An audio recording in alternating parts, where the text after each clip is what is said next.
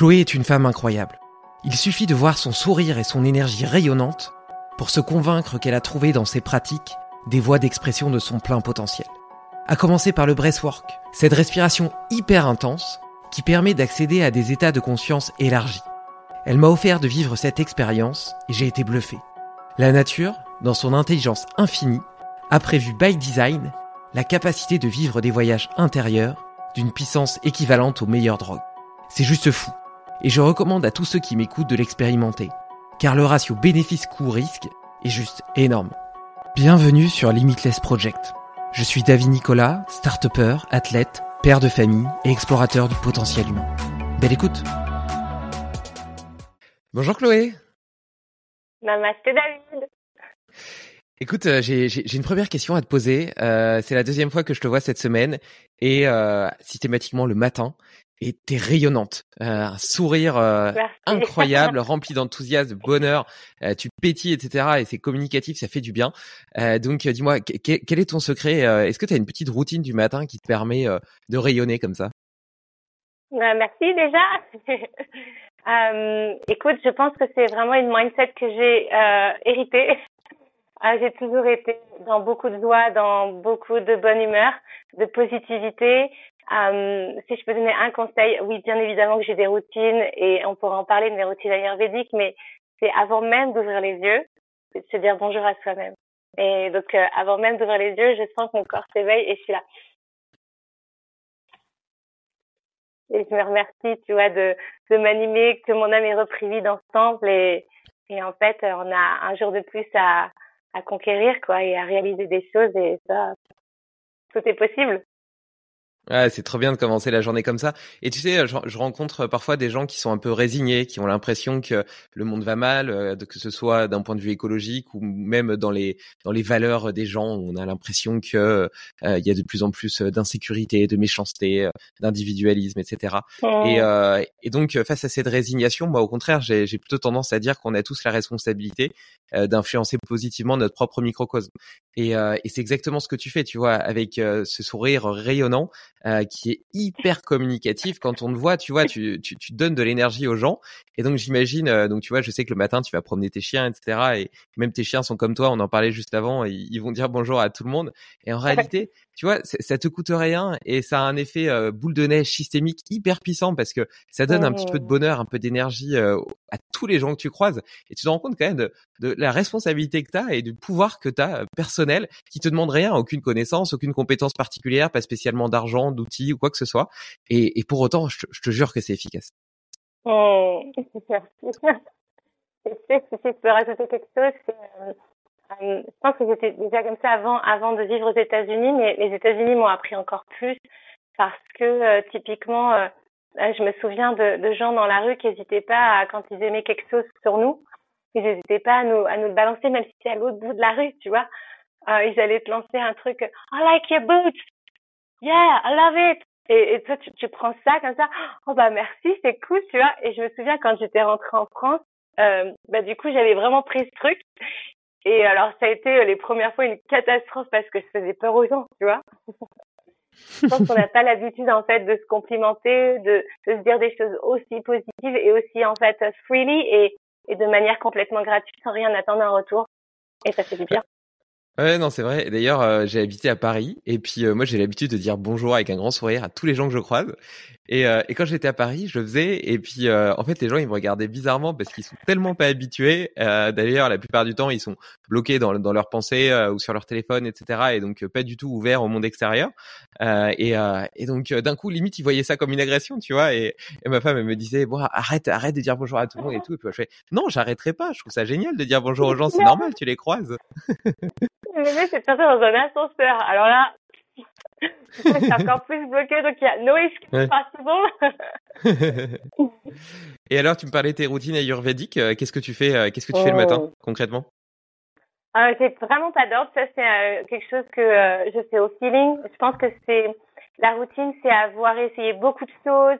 je sais que quand je découvre quelque chose, bah, je vais certainement aller un peu dans l'extrême et, et m'y tenir vraiment pour en ressentir les bénéfices.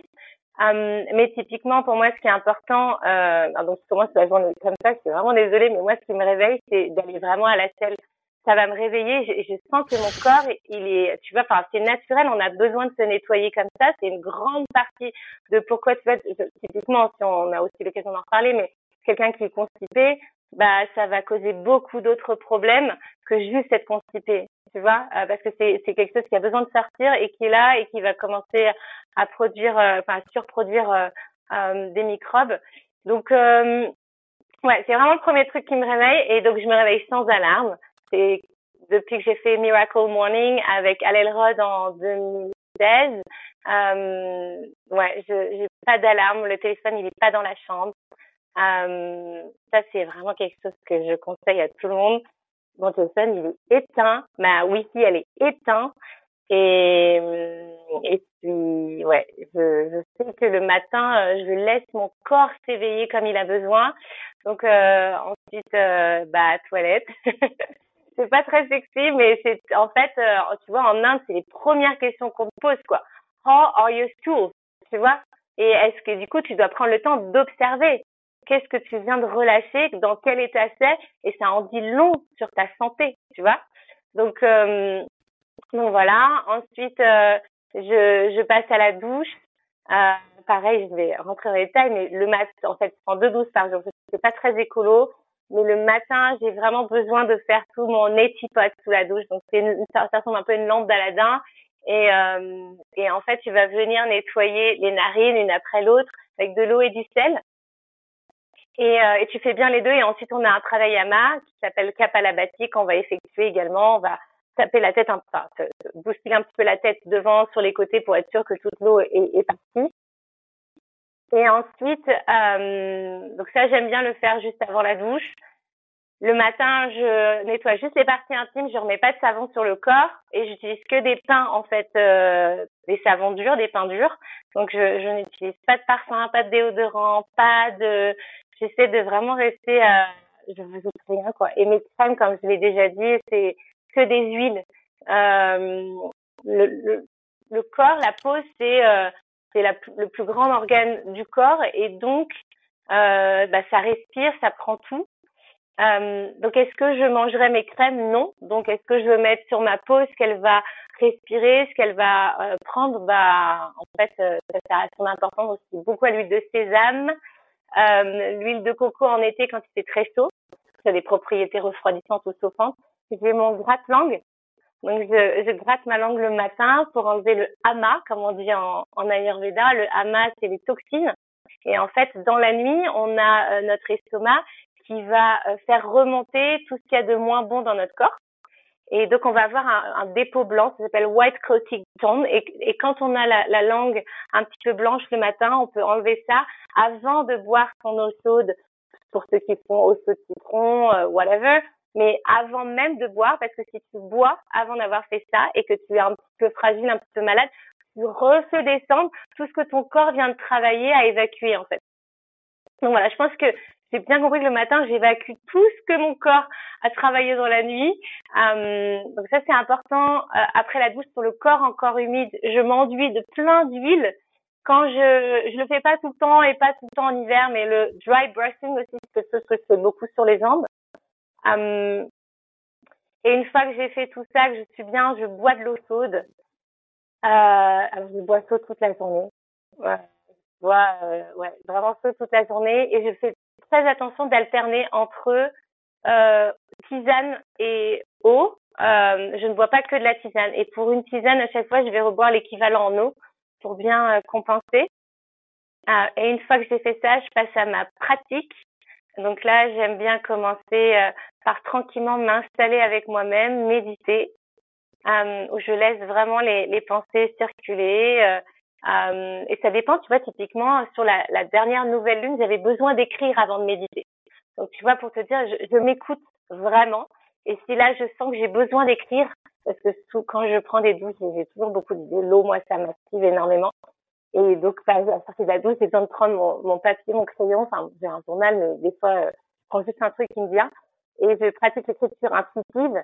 Euh, euh je, peux parler de ça Ouais. Vas-y, vas-y, vas-y. Ça te va? Vas-y, vas-y. L'écriture intuitive, c'est trois règles super simples en fait. Je, à partir du moment où je vais poser mon crayon, je ne vais plus le soulever. Donc je ne dois plus m'arrêter d'écrire. Je ne peux pas revenir en arrière. Donc typiquement, même si j'ai fait une faute, euh, je ne corrige pas, je ne raye pas, je continue. Donc là, on travaille aussi l'impermanence de la vie. Euh, je continue. Euh, tu vas voir que des fois, tu fais tomber les points, les virgules, les, les, les, toutes, les intonations que tu veux mettre dans la phrase. Des fois, ça tombe tellement tu dois être dans cette continuité. Euh, ne pas ralentir, en fait, garder le même pace. Et si on ne sait pas quoi écrire, eh ben réécrire peut-être le mot d'avant ou simplement écrire je ne sais pas quoi écrire, je ne sais pas quoi écrire. Et au bout d'un moment, en fait, c'est fluide et ça sort. Et là, tu accèdes au subconscient et tu laisses exprimer des parts de toi qui sont juste magiques. Donc ça, c'est des choses que je fais depuis l'été dernier. Euh, j'ai appris en Inde, j'ai pris des cours privés avec euh, avec une nana formidable dans l'enseignement en, Inde. Et, euh, et je ne pratique plus que ça aujourd'hui. L'écriture intuitive comme ça, je, ça évite en fait d'activer le cortex préfrontal et donc de rentrer dans des choses trop cartésiennes et trop réfléchies finalement, ou parfois même l'ego peut rentrer en, en ligne, tu vois. Euh, donc voilà, donc pour moi ce qui est important, du mouvement, la respiration le matin, du yoga ou du qigong. Euh, pareil, depuis euh, l'été dernier, j'alterne vraiment, je suis plus tout le temps sur du yoga et parfois je, je vais faire du qigong que j'adore. Euh, et une fois que j'ai eu mon moment pour moi, là, je donne à manger à mes toutous, on part se balader. Euh, c'est un moment aussi qui est important pour elle, pour moi. Euh, on... Et puis bon, pour ceux qui ont des chiens, euh, je leur dis, mais hyper important de, de ne pas faire que des promenades en l'est. Les chiens ont besoin d'avoir leur liberté, d'aller sentir là où ils ont besoin de, de sentir. Euh, donc ce le, le, matin, en fait, comme il n'y a pas grand monde, c'est vraiment euh, off-leash et freedom quoi et ça court partout et c'est trop heureux et et ça fait du bien quoi. Ah oui et j'essaie de me réveiller avant le soleil. Euh, donc je l'espère si par exemple un matin je fais je sens que mince le soleil il est déjà levé, je m'en veux pas non plus, tu vois, je, je m'écoute vraiment euh, et c'est important. Et euh, je sais pas si tu on avait parlé un peu du lait d'or euh, avec du lait végétal et je pense que les routines matinales pourraient être vraiment euh, euh, productive, si on peut dire ça comme ça, je pense que ça commence la veille. Ça se conditionne la veille pour moi. J'interromps ce podcast pour te partager deux techniques flash que tout le monde devrait connaître. La première, le soupir physiologique, est validée par Harvard comme l'outil le plus rapide et le plus efficace pour réguler le stress. La seconde, Udiana Banda, peut réellement améliorer ta digestion et la qualité d'assimilation des nutriments. Je t'explique comment les pratiquer dans ma newsletter gratuite dont le lien est en description. Alors mets cet épisode sur pause, abonne-toi et reviens ensuite. Ouais, je suis tout à fait d'accord avec toi. C'est amusant parce que euh, c'est hyper intéressant ce que tu partages là. Et euh, tu vois, la Yurveda, ça peut sembler un peu peut-être à certains ésotériques, euh, ou en tout cas, c'est quand même issu d'une d'une culture orientale qui est moins basée sur la science que ce qu'on essaie de faire aujourd'hui dans le monde occidental. et pour autant, dans ce que tu viens de me partager, il y a plein plein de trucs qui sont largement aujourd'hui étayé par la science et que moi je fais personnellement. Euh, donc euh, je, je, partage quelques petits hacks comme ça, mais tu vois, euh, par exemple, tu disais que tu vas aux, toilettes le matin, et ben donc moi j'ai ce qu'on appelle un accroupisseur, c'est une espèce de petit tabouret sur lequel tu peux mettre tes jambes et qui te met dans une position physiologique. Ça coûte 20 euros sur le site l'accroupisseur et franchement tester, ça change la vie. Euh, et là maintenant, j'ai même rajouté un boku. Euh, c'est euh, une ah des, espèces de toilettes japonaises que tu peux mettre, et donc ça te permet ben, de, de, nettoyer, de nettoyer bien les trucs. Et puis donc c'est c'est c'est vraiment c'est vraiment chouette. J'ai un rhino horn, donc c'est un petit peu comme ta bah, lampe d'Aladin. Voilà, c'est ça. Exactement pour pour pour nettoyer et déboucher les les, les narines. comme toi, j'utilise pas de j'utilise pas de savon, donc moi je me douche aussi deux fois par jour, le matin pour me réveiller, m'énergiser, plutôt des douches froides, et puis le soir euh, plutôt des douches chaudes après mon sport. Et, euh, et je me savonne qu'une fois par semaine. Euh, tout le reste du temps, c'est juste de l'eau. Et ce qui est vachement intéressant là-dedans, c'est tu parlais un petit peu de, de, la peau qui est une interface. Donc la peau, elle est constamment en échange avec son milieu extérieur et donc effectivement tout ce que tu poses dessus, tout ce que tu mets dessus passe dans ton sang, passe dans ton corps, modifie son microbiote. Et, si tu as l'habitude de te laver euh, tous les jours ou même deux fois par jour avec du savon, en réalité, tu détruis un petit peu ce microbiote de, de, ta peau. Et donc, dès que tu arrêtes de te laver avec du savon, tu sens mauvais.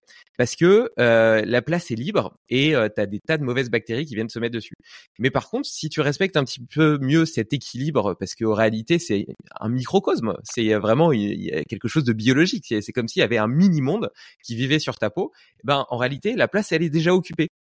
Donc tu peux ne pas utiliser de savon et ne pas se sentir mauvais parce que il y a pas de place libre. Tu vois, c'est comme si tous les arbres ils étaient déjà utilisés par des animaux et si les mauvaises bactéries elles veulent venir, euh, eh ben en fait elles peuvent pas parce que euh, eh ben les, bactéries déjà en place euh, les, les dégagent.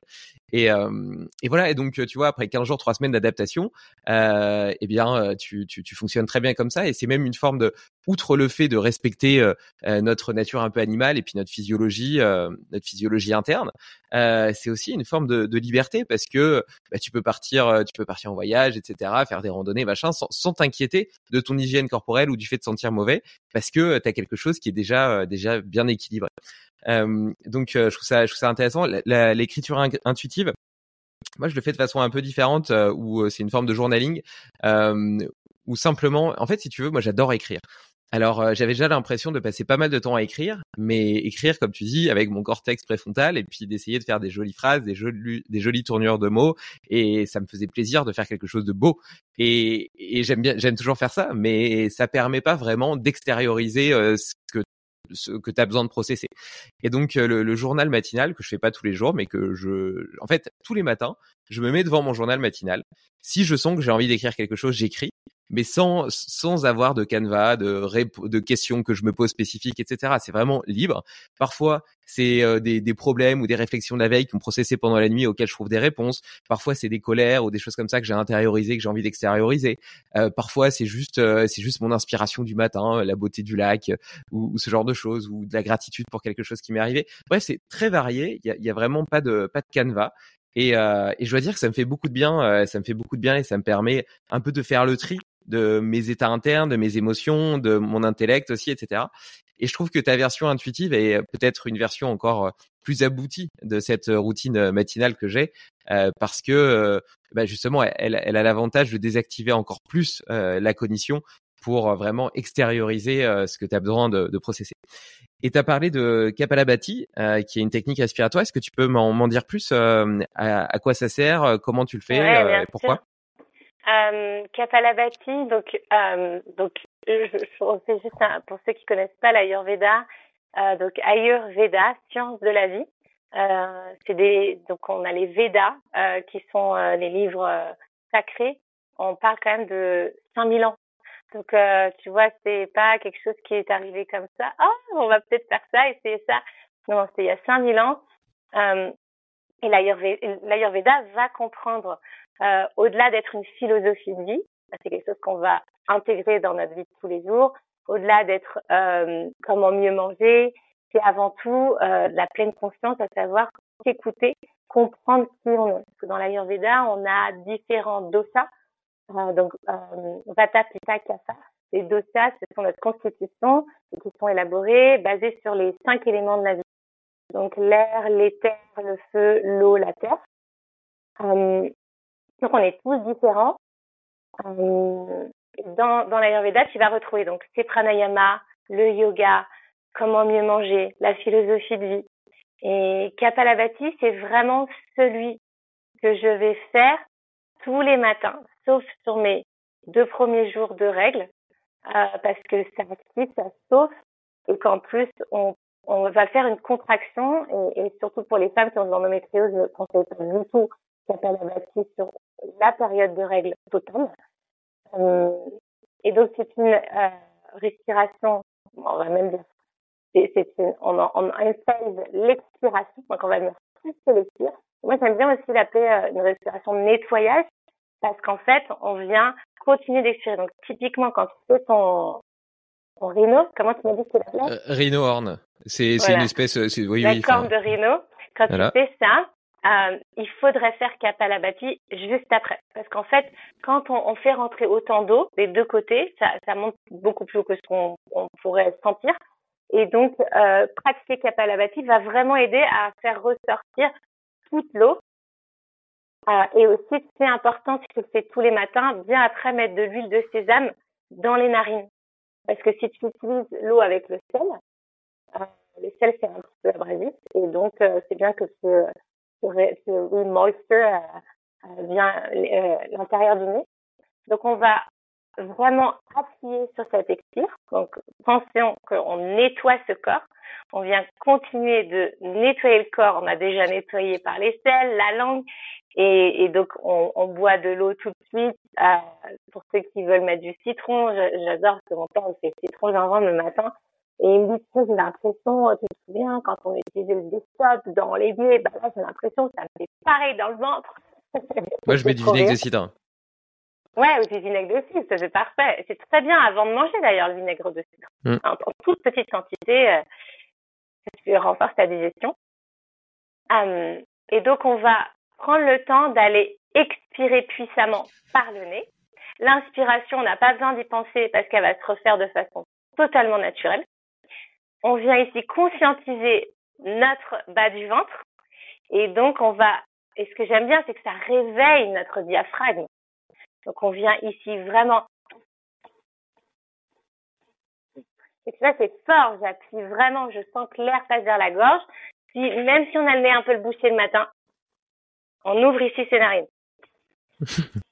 Et on n'hésite pas. Je me souviens d'un de mes, d'un de mes masters yogiques, il était vraiment, il avait une tête, quoi. Et la première fois que je le vois, je, je, je, rigole, tu vois. Et en fait, je comprends que oui, il faut y mettre de l'intention. Ici, je viens nettoyer et c'est surtout une respiration qui vient chauffer le corps. Donc, surtout les, en plein hiver, c'est super. Donc, on va venir ici pour ce, tu vois, dans, quand on est sur un yogic pass, on attaque, c'est assez raide, hein. On attaque, on est à 100 dès le premier jour. Ensuite, comme en Wim Hof, on va expirer tout, hold, et ensuite réinspirer, hold pour 15 secondes. Et dès le deuxième jour, on est à 200. Troisième jour, on est déjà à 300. Et on augmente. Et, tu vois, en, général, on est sur trois fois 1000 à la fin des quatre semaines de training. C'est énorme. Et quand tu commences, tu dis, oh non, je vais jamais pouvoir faire mille. Et en fait, au bout d'un moment, tu pars dans un état méditatif qui, euh, qui te transcende, qui est super bon. Tu te rends même plus compte. Et, euh, et c'est juste magique. Donc, activez bien, euh, vraiment rentrer son nombril comme si on voulait qu'il aille tousser notre colonne vertébrale. Puissamment par, euh, on expire par le nez. L'inspire va se faire naturellement par le nez. Et on pense qu'on vient nettoyer ici tout le corps. Ça va chauffer, c'est normal. Et, euh, et ouais, c'est absolument magnifique. Moi, j'adore. Et, et, autant euh, si j'ai un un, un, un pranayama à faire le matin, c'est celui-là. bête. Ouais, au final, c'est une, c'est une respiration inversée parce que normalement, l'inspiration est active par euh, le diaphragme et puis les muscles intercostaux et l'expiration est, est, passive. Tandis que là, en fait, en forçant l'expiration, euh, les, les, poumons, naturellement, il y a une, euh, un échange de pression qui se fait et qui, les, qui leur donne envie de s'étendre. Donc, c'est l'inspiration qui est passive et l'expiration qui est active. Ouais. Et, et, et j'aime bien ce que tu dis parce que, donc, effectivement, tu parles de, de, de, la partie nettoyage, mais il y a aussi ce côté activation. Tu vois, c'est quand même une, une hyperventilation. Tu parlais de, du fait de chauffer. Et euh, je te partageais le fait que j'aimais bien prendre des douches froides le matin et des douches chaudes le soir. Mais en réalité, la température, elle est vraiment hyper importante. C'est une sorte de chef d'orchestre qui permet d'harmoniser les organes, euh, les productions hormonales, etc. Et donc, euh, quand je prends une douche froide le matin, en réalité, ce qui se passe, ce qui est intéressant, c'est l'effet rebond. Après la douche froide, j'attends 30 secondes, une minute avant de me sécher et mon corps, par effet rebond, commence à produire des frissons qui créent de la chaleur. Et donc, en fait, la douche froide réchauffe plutôt que refroidit, contrairement à ce qu'on pourrait penser. Et donc, en réchauffant, eh ben, ce, signal du corps qui se réchauffe le matin, c'est ça aussi qui euh, euh, donne le tempo de la marée de cortisol qui nous met en éveil le matin, qui nous permet d'être focus, d'être vigilant, etc. Et à l'inverse, le soir, on va être dans une dynamique différente où, par effet rebond après la douche chaude, on va plutôt, le corps va plutôt se refroidir. Et c'est quelque chose qui est souhaitable aussi parce que ça va être un signal qui va dire au corps, ok, maintenant on est plutôt dans le dans un temps calme, etc., dans le moment de se reposer, de se détendre. Et d'ailleurs, la diminution de la température corporelle le soir euh, est euh, fondamentale pour réussir à s'endormir. C'est pour ça que l'été, on a autant de mal à dormir et que d'ailleurs, il y a une, une, une, boîte américaine, bon, c'est très gadget, mais moi, j'aime j'aime bien aussi la technologie. Euh, en fait, je, suis toujours partagé parce que j'adore la sagesse de la nature et puis j'aime aussi euh, l'ingéniosité de l'homme. Et donc, euh, ça s'appelle Eight Sleep. Euh, J'en ai pas encore acheté, mais c'est une espèce de surmatelas climatisé qui permet de modifier, de moduler la température de ton matelas, de ton corps tout au long de la nuit. Donc pour favoriser l'endormissement le soir et puis même au cours de la nuit, ça suit un peu tes rythmes, tes, rythmes de sommeil, etc. pour que la température soit toujours parfaite et parce que la température est vraiment un chef d'orchestre, faut vraiment la voir comme ça. Et c'est comme ça que nos organes communiquent euh, entre eux. Et en plus, ce truc A-Sleep euh, permet d'avoir euh, une, une différence bizone euh, pour toi et ta ton ta compagne. et en mmh, l'occurrence, pour moi, c'est très très intéressant parce que ma femme, à l'inverse, a besoin de beaucoup plus de chaleur que moi. Moi, j'ai tout de suite trop chaud. Elle, elle est beaucoup plus frileuse et donc euh, donc on n'a pas forcément les, les, mêmes besoins à ce niveau. Donc je pense que l'été prochain, c'est c'est probablement euh, un investissement que ah. que je ferai. Ça me fait penser aussi au bébé que en, en Europe de l'Est qu'on fait dormir, qui on fait faire les siestes dehors. Ah oui? Non, je ne savais pas. je t'enverrai un lien là-dessus, c'est formidable. Et donc, ils sont hyper emmitouflés. Ils ont juste, tu vois, euh, le visage dehors et euh, ils s'endorment comme ça, quoi. Et euh, tu, tu, partageais euh, le, le, fait que tu avais vécu euh, aux États-Unis, tu as, voyagé pas mal en Amérique, là tu vas depuis plusieurs années passer quelques mois en Inde. Donc je trouve extrêmement intéressant le fait que tu aies pu observer d'autres façons de vivre, d'autres cultures, d'autres courants de pensée et de faire un petit peu ton melting pot entre les cultures orientales, occidentales. quels sont les, bien évidemment, c'est difficile à résumer, c'est peut-être l'histoire de ta vie, mais les, les principaux enseignements peut-être qu'un un citadin français qui aurait pas autant voyagé euh, n'aurait pas amené à sa perception et que tu aimerais euh, leur partager pour leur permettre euh, d'ouvrir un petit peu leurs yeux et puis de changer les lunettes avec lesquelles ils regardent le monde? Alors sur les États-Unis, je dirais dream big, you can make it. c'est assez incroyable c'est vraiment là-bas où ça fait ça m'a fait énormément de bien et c'est quelque chose que je ressentais pas encore dans ma petite euh, vie parisienne. Euh, c'est l'entraide et, euh, et ce côté enjoué à découvrir des gens et, et, rencontrer le succès des autres et être en admiration du succès des autres et se dire oh mais en fait tu vois enfin typiquement je me souviendrai toute ma vie c'est là-bas j'ai appris à tuer euh, les cinq personnes que tu côtoies alors bien évidemment on, ça le devient, on peut en parler après sur, euh, sur la biologie, l'ADN, etc. Mais juste eux en parlaient sur le fait que si tu côtoies cinq personnes influentes qui ont réussi, qui montent des business, en fait, tu vas finir par prendre cette graine qu'ils ont et grandir avec eux. Euh, donc ça, c'est quelque chose vraiment là-bas. Oh, tu rencontres quelqu'un, ah mais t'es en train de faire ça, mais attends, mais génial, se présente demain un tel, tiens, voilà sa carte, appelle-le de ma part, vous allez faire de grandes choses ensemble. Tout le temps comme ça, quoi. Et comme c'est ultra positif, bon, tu vas comme ça et tu ouvres même pas la porte de si ça échoue parce que si en fait, si ça échoue, tu auras quand même rencontré quelqu'un de formidable qui t'aura inspiré le temps d'un déj et c'est génial, quoi. Donc ça, vraiment, pour les États-Unis sont forts, la rencontre, la facilité à discuter. Euh, ouais, magnifique. Ça, génial, quoi. Donc, je me suis vraiment sentie tout de suite bien. Ensuite, en Amérique du Sud, c'est compliqué parce que l'Amérique du Sud, j'ai fait vraiment plusieurs pays. Hum... Ils ont en fait, euh... ils ont un sourire qui est déconcertant, dans le sens où ils, ils vraiment, ils vont transpirer cette euh quelque chose qui, qui ah, je sais pas trop comment expliquer, mais tu les rencontres. Alors, ils sont timides. Hmm. Ah oui, je vais quand même rajouter ça. Ils sont timides, surtout au Pérou. Si tu penses au Pérou, ils sont timides. Parce que j'ai passé beaucoup de temps avec un Quechua. Euh, c'était fantastique et c'est un Quechua qui m'a fait visiter, euh, euh, tu vois, les, enfin, le site, le site sacré. Euh, et ils ont ce truc en eux qui, est vraiment très profond. Et tu sens une culture qui est tellement plus, euh, plus vieille que la nôtre en termes de sagesse. Euh, ouais, la sagesse, je pense que c'est vraiment ce que je retiens. Et pour l'Inde, alors l'Inde, c'est truly incredible India. Je pense que l'Inde, tu l'aimes ou tu la détestes. Il n'y a pas un entre-deux. Euh, pour ma part, je suis complètement tombée red dingue de l'Inde. Euh, C'était difficile, tu sais, comme je t'ai dit, je suis tombée euh, vraiment très malade sur mon premier voyage en Inde. En même temps, j'avais besoin de détoxifier de mes six ans aux États-Unis. Je vivais dans un environnement tellement assez propre, tu vois, à New York, à côté de l'Inde. Et, eux, pour le coup, c'est l'amour inconditionnel. C'est-à-dire, euh, euh, ça va te rencontrer, ça va te voir pour qui tu es à l'intérieur et pas te voir pour ce que tu es à l'extérieur. Et ça, pour moi, ça a été, euh, tu vois, euh, bah, entrepreneur à New York, business dans les costumes sur mesure. Donc, euh, tu vois, c'est vraiment tout sur l'apparence, sur aider les gens à les rendre beaux de l'extérieur, à leur aider à trouver de la confiance en eux par l'extérieur. Euh, et là, j'arrive en Inde et en fait, on, on me montre qu'on est beau de l'intérieur et là, je fais oh waouh. Et là, c'est c'est fantastique. Qu'est-ce qui, euh, qu'est-ce qui, selon toi, leur permet euh, d'avoir cette supervision, euh, supervision dans le sens super pouvoir, qui te permet de voir à travers justement les vêtements, les apparences, les signes extérieurs de richesse et les preuves sociales pour regarder ton cœur? Tu te souviens quand on a fait le home? On ouais. t'expliquait ce que le home voulait dire. Donc Brahma, Vishnu, Shiva, AUM.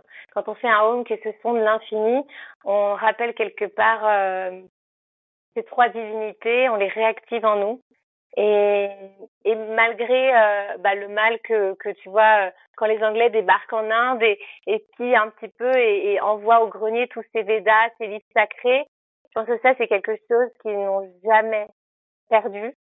C'est cette connexion à, au oneness, à, à quelque chose de divin, de beaucoup plus grand que qui réside en eux. Et, euh, et donc ils le disent, tu vois, on n'a on pas besoin d'aller. Euh, j'ai un, un, ami euh, Pavanji que que je, je porte dans mon cœur et, et qui est d'ailleurs mon enseignant dans tout ce qui est védique. Il me dit, euh, nous, je sais que vous, vous allez dans des églises, euh, vous allez dans un endroit quelque part à l'intérieur et, et, nous, tu vois, je, ils vont quand même dans des temples aussi, mais il m'a tout de suite dit, mais, mais moi, j'ai pas besoin d'aller dans une église, en fait, ou d'aller dans, dans, quelque chose à l'intérieur, que j'ai juste à ouvrir les yeux et, et à regarder comme c'est beau ce qui se passe dehors, connecter avec cette beauté. Et en fait me rendre compte que je fais partie de ce tout et que ce tout est là aussi.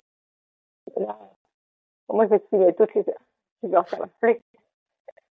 tu m'étonnes, tu. Et d'ailleurs, euh, par rapport à ce home, euh, déjà, c'est vrai qu'il y a quelque chose qui est de l'ordre du perceptif. Euh, et je te le disais, quand tu le chantes l'un en même temps que l'autre, il y a une espèce de synchronicité des vibrations qui est assez qui est assez incroyable. Et d'ailleurs, euh, ces vibrations-là, d'un point de vue physiologique, activent euh, profondément le système parasympathique. Enfin, il y a vraiment des cascades qui, qui se mettent en œuvre euh, suite à suite à la pratique du home.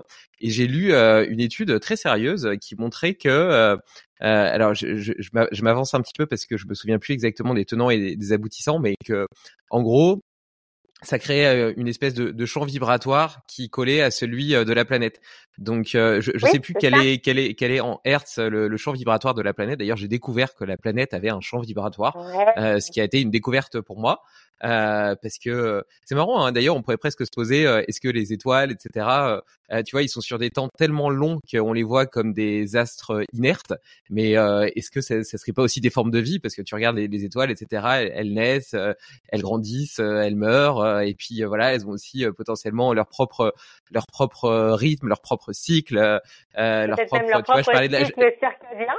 Oui, voilà. Je parlais de la chaleur tout à l'heure dans le corps. Bah, il y, y, a aussi un petit peu tout ça sur des temps beaucoup beaucoup plus longs. Du coup, c'est vraiment imperceptible pour nous. Mais tu vois, pendant longtemps, on a pensé que par exemple les arbres ou les plantes euh, étaient pas vivantes parce que euh, parce que c'était immuable et qu'on les voyait pas bouger, tu vois. Alors qu'en réalité, bah, on sait aujourd'hui que euh, clairement ils le sont. Donc bref, là, là j'arrive sur des choses très très très controversé. Et puis en l'occurrence euh, j'ai pas d'avis euh, sur sur la sur la chose euh, je pose juste la question. Mais quoi qu'il en soit donc la Terre émet un champ un champ vibratoire un champ électromagnétique et et donc apparemment Hertz ce home permet d'être sur le même champ vibratoire. Et donc est-ce que le fait de, chanter à l'unisson avec la Terre a des bienfaits ou non J'en sais rien. Mais en tout cas, le fait de le croire, tu vois, tu parlais tout à l'heure de la biologie des croyances, de ce que les cinq personnes que tu côtoies le plus peuvent avoir comme influence sur ta vie, sur tes rencontres, sur ton épigénétique, etc. Et eh ben le fait de croire que euh, tous les matins en chantant ton home et en mettant la main sur le cœur, tu te connectes à cette énergie euh, de la terre, euh, tu fais un avec le monde. Et eh ben je suis convaincu que ne serait-ce que par effet placebo en tout cas, ça change la couleur de tes journées. Complètement. Et, et moi, je, enfin, de mes enseignements, on est, on parle carrément du son de l'univers. Donc, euh, tu vois, je, je, me connecte à vraiment. Euh, ouais. Et, et d'ailleurs, tu vois, tu dis, je me connecte. Tu disais, euh, je, je, je, comprends aussi que je fais partie d'un grand tout, qu'on est tous un, etc. Euh, et, et, donc, il y a quelque chose qui est assez intéressant en physique quantique. Il y a, il y a donc le phénomène d'intrication qui fait que quand tu touches une particule, même euh, si sa sœur qui est éloignée d'un million de kilomètres euh, et un million de kilomètres justement, euh, et ben va être modifié de la même façon au même moment instantanément.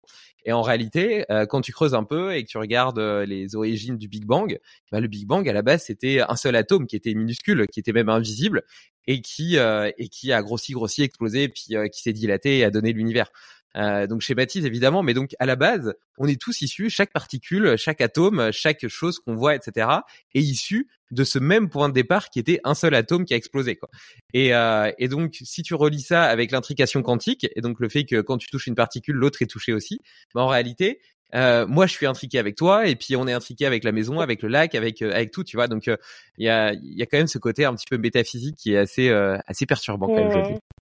The oneness, ils appellent ça the oneness. Et, et dans, si tu veux, dans les courants védiques, c'est euh, Advaita Vedanta. C'est le, le, courant védique que je suis et, et c'est ça en fait. Nous sommes tout et en même temps nous sommes rien. Et alors, comment est-ce que tu as découvert euh, les breathwork? Alors, le breathwork, c'est venu à moi. Euh, je pense qu'en fait, quand tu es prêt, euh, l'outil arrive à toi. c'est comme en Inde ils disent euh, quand l'élève est prêt, le maître apparaît. Um, donc je pars en Inde en 2019. Euh, je fais un, petit euh, rewind, mais donc euh, ça faisait à peu près six mois que je me séparais de mon ex-mari. J'étais mariée pendant cinq ans et, j'étais déjà dans la Ayurveda depuis 2016.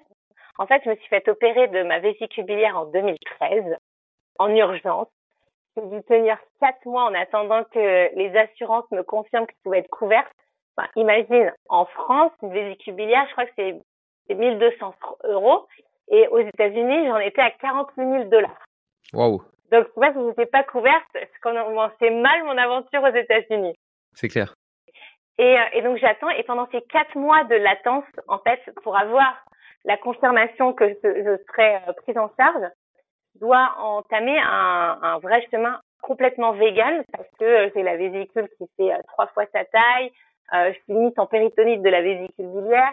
Je peux pas prendre l'avion parce que tu imagines bien que euh, prendre de l'altitude avec cette vésicule biliaire qui peut à tout moment péter, ça n'avait rien de bon.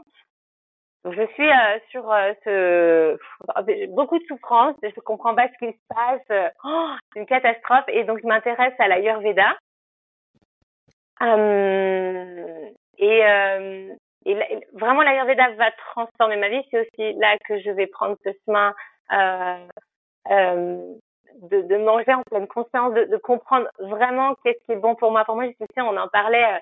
Euh, la pire chose qui va unbalance les dosas et déséquilibrer euh, l'intérieur, c'est à table que tout le monde mange la même chose. Donc, euh, donc voilà, j'étais déjà sur un vrai chemin védique. Je faisais du yoga depuis 2013. Le yoga, j'ai tout de suite senti que, waouh, c'est exactement ce qu'il me faut. J'ai fait 10 ans de karaté en, en compétition, en championnat de France. Et, et là, ça me semblait être un tatami beaucoup plus doux, beaucoup plus, tu vois, en lien avec euh, avec ce que j'étais. Et, et donc, bah, il y a du yoga, il y a l'ayurveda. Et en fait, avec euh, avec cette routine que je m'étais mis en place avec Alel Rod de Miracle Morning, j'ai beaucoup de temps pour moi et je comprends qu'il faut que j'aille faire quelque chose de beaucoup plus profond. Et je me dis, mais en fait, il faut que je parte en Inde, il faut que j'aille à la source, quoi. Et donc, je pars en Inde, j'ai un ex-mari formidable qui va me dire, bah, écoute, ce que je te propose, c'est je, je m'occupe de, de la boutique pendant, on avait un showroom à ce moment-là, on avait une boutique sur Lafayette Street and Houston à, en plein euh. Et après, on a eu un showroom privé. Il me dit, je te propose, je m'en occupe pendant deux mois, comme ça tu vas vivre ce que tu as à vivre. Et après, on fait l'inverse. Et lui est parti euh, au Népal, il a fait euh, l'Annapurna au palier le plus haut qu'il peut à vélo. tu vois, un truc il n'y a pas beaucoup de Français qui ont fait ça. Et donc, je pars pour deux mois en Inde, trouve une, un docteur ayurvédique, docteur Arun Sharma, euh, et, et je vais vraiment me lancer dans, à l'époque, on faisait ça en, en six semaines. C'est hyper intense. J'avais 15 jours de repos. Et je rencontre aussi un, ah oui, je rencontre euh, Mitra, un, un master yogique en Hatha Yoga, qui va me faire découvrir ce que c'est que le yoga. Parce que je pense, tu vois, que du yoga depuis 2013 et en 2019, je comprends ce que c'est que le yoga. Donc, tu vois, tu des fois, tu peux pratiquer, en fait, euh, mais pour moi, c'était un exitoire. J'avais besoin, j'avais l'impression que c'était un workout. Euh, et c'est vraiment avec lui que je rentre à l'intérieur. Et yoga, en sanskrit, ça veut dire use. Et use, c'est l'union entre ton corps, ton esprit et ton âme. Donc, si tu pratiques pour être juste dans le corps, en fait, t'as pas fait du yoga. Hmm. Et j'apprends aussi que le yoga, ça se pratique pas que sur ton tapis. C'est aussi, en fait, dans tes échanges de la vie de tous les jours.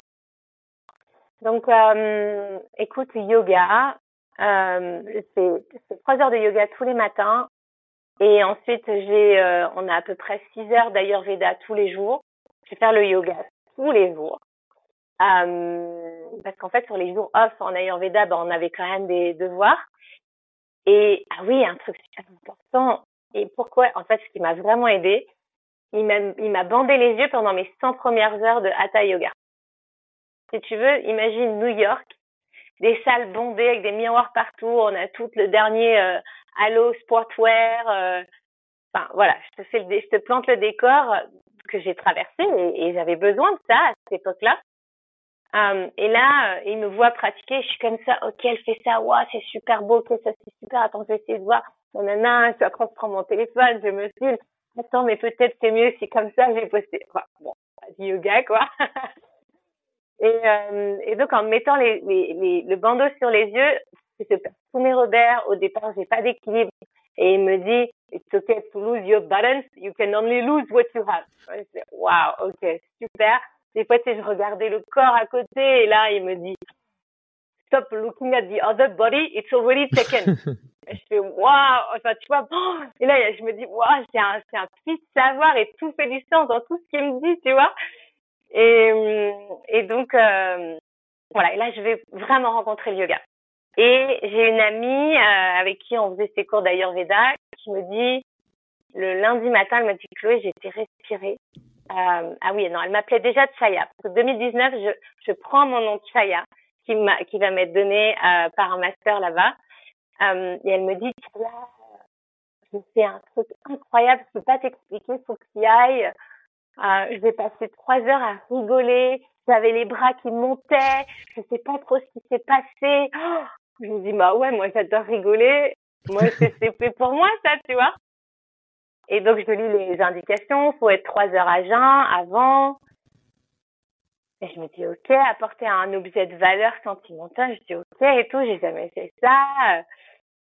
Et donc, je rencontre Mike, mon chaman. Et on va faire, et donc je commence par de l'holotropie. Donc, holotropic breathing, ça a été créé par Stanislas Grof dans les années 70. C'est un psychiatre d'Europe de l'Est qui fait, en fait, euh, qui va soigner euh, des patients schizophrénie, bipolarité, hystérie, et même au-delà de ça, les gens par le breathwork, par le holotropic breathing et des et des psychotropes. Donc à l'époque, faut se remettre en condition bah, c'était la période peace and love, on veut tous faire l'amour par la guerre et on prenait des champignons et des substances, etc. Et, euh, et donc quand la guerre arrive, euh, les substances sont retirées et deviennent interdites et lui, en fait, va continuer ça. Ah oui, petit parallèle super important. Il est marié quand même à une yogique qui euh, d'ailleurs l'emmène en Inde, il rencontre Babaji, donc il suit vraiment un chemin yogique. Donc tu vois, pour moi, après d'avoir créé Namasté Breathwork, mais c'est en fait euh, la parfaite harmonisation entre tout ce que ça rejoint et l'essence même de, de la naissance du breathwork. Um, et en fait, il passe d'abord par les kriyas. Donc les kriyas sont des techniques très puissantes de respiration. Alors on n'est pas du tout sur un kapalabhati, c'est beaucoup plus poussé que ça. Activation d'état de conscience élargi et donc on parle même aussi de kundalini. Mais donc lui, il revient avec ça et il commence à pratiquer inspire active, expire active. Et il accompagne, il crée vraiment un safe space. Tu sais, on en a parlé de ce safe space ensemble. Et, et donc d'abord, bah, tu vas dessiner des mandalas. Donc d'abord, tu laisses vraiment les dessins, les couleurs. Tu désactives tout. Tu dois travailler avec les deux mains pour pas qu'il y en ait un qui pense plus que l'autre. Et tu te laisses vraiment partir. Il y a une musique qui est très forte. Ah, donc ça, je le garde dans l'identité de, de, ce que j'offre. Euh, donc, j'en reviens donc à ma séance en 2019. Et ah oui, en plus, on va travailler ce jour-là avec la Santa Maria. Donc, euh, je sais que l'expérience va être encore plus profonde. Je pense que je me lance dans le souffle et en dix minutes, j'entends quelqu'un pleurer, mais des pleurs si profonds. Tu sens vraiment que la personne, elle va chercher quelque chose de très très loin.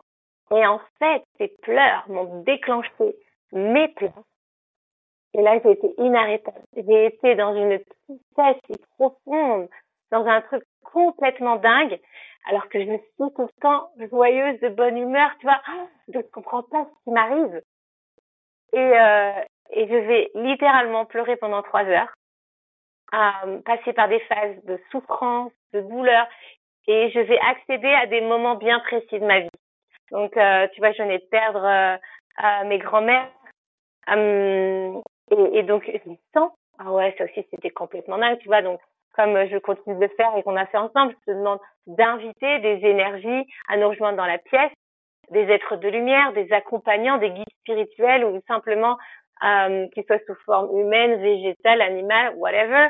Euh, moi, j'avais appelé mes deux grands-mères à me rejoindre Là, je sens vraiment leurs deux mains sur mes épaules dans le bois quoi.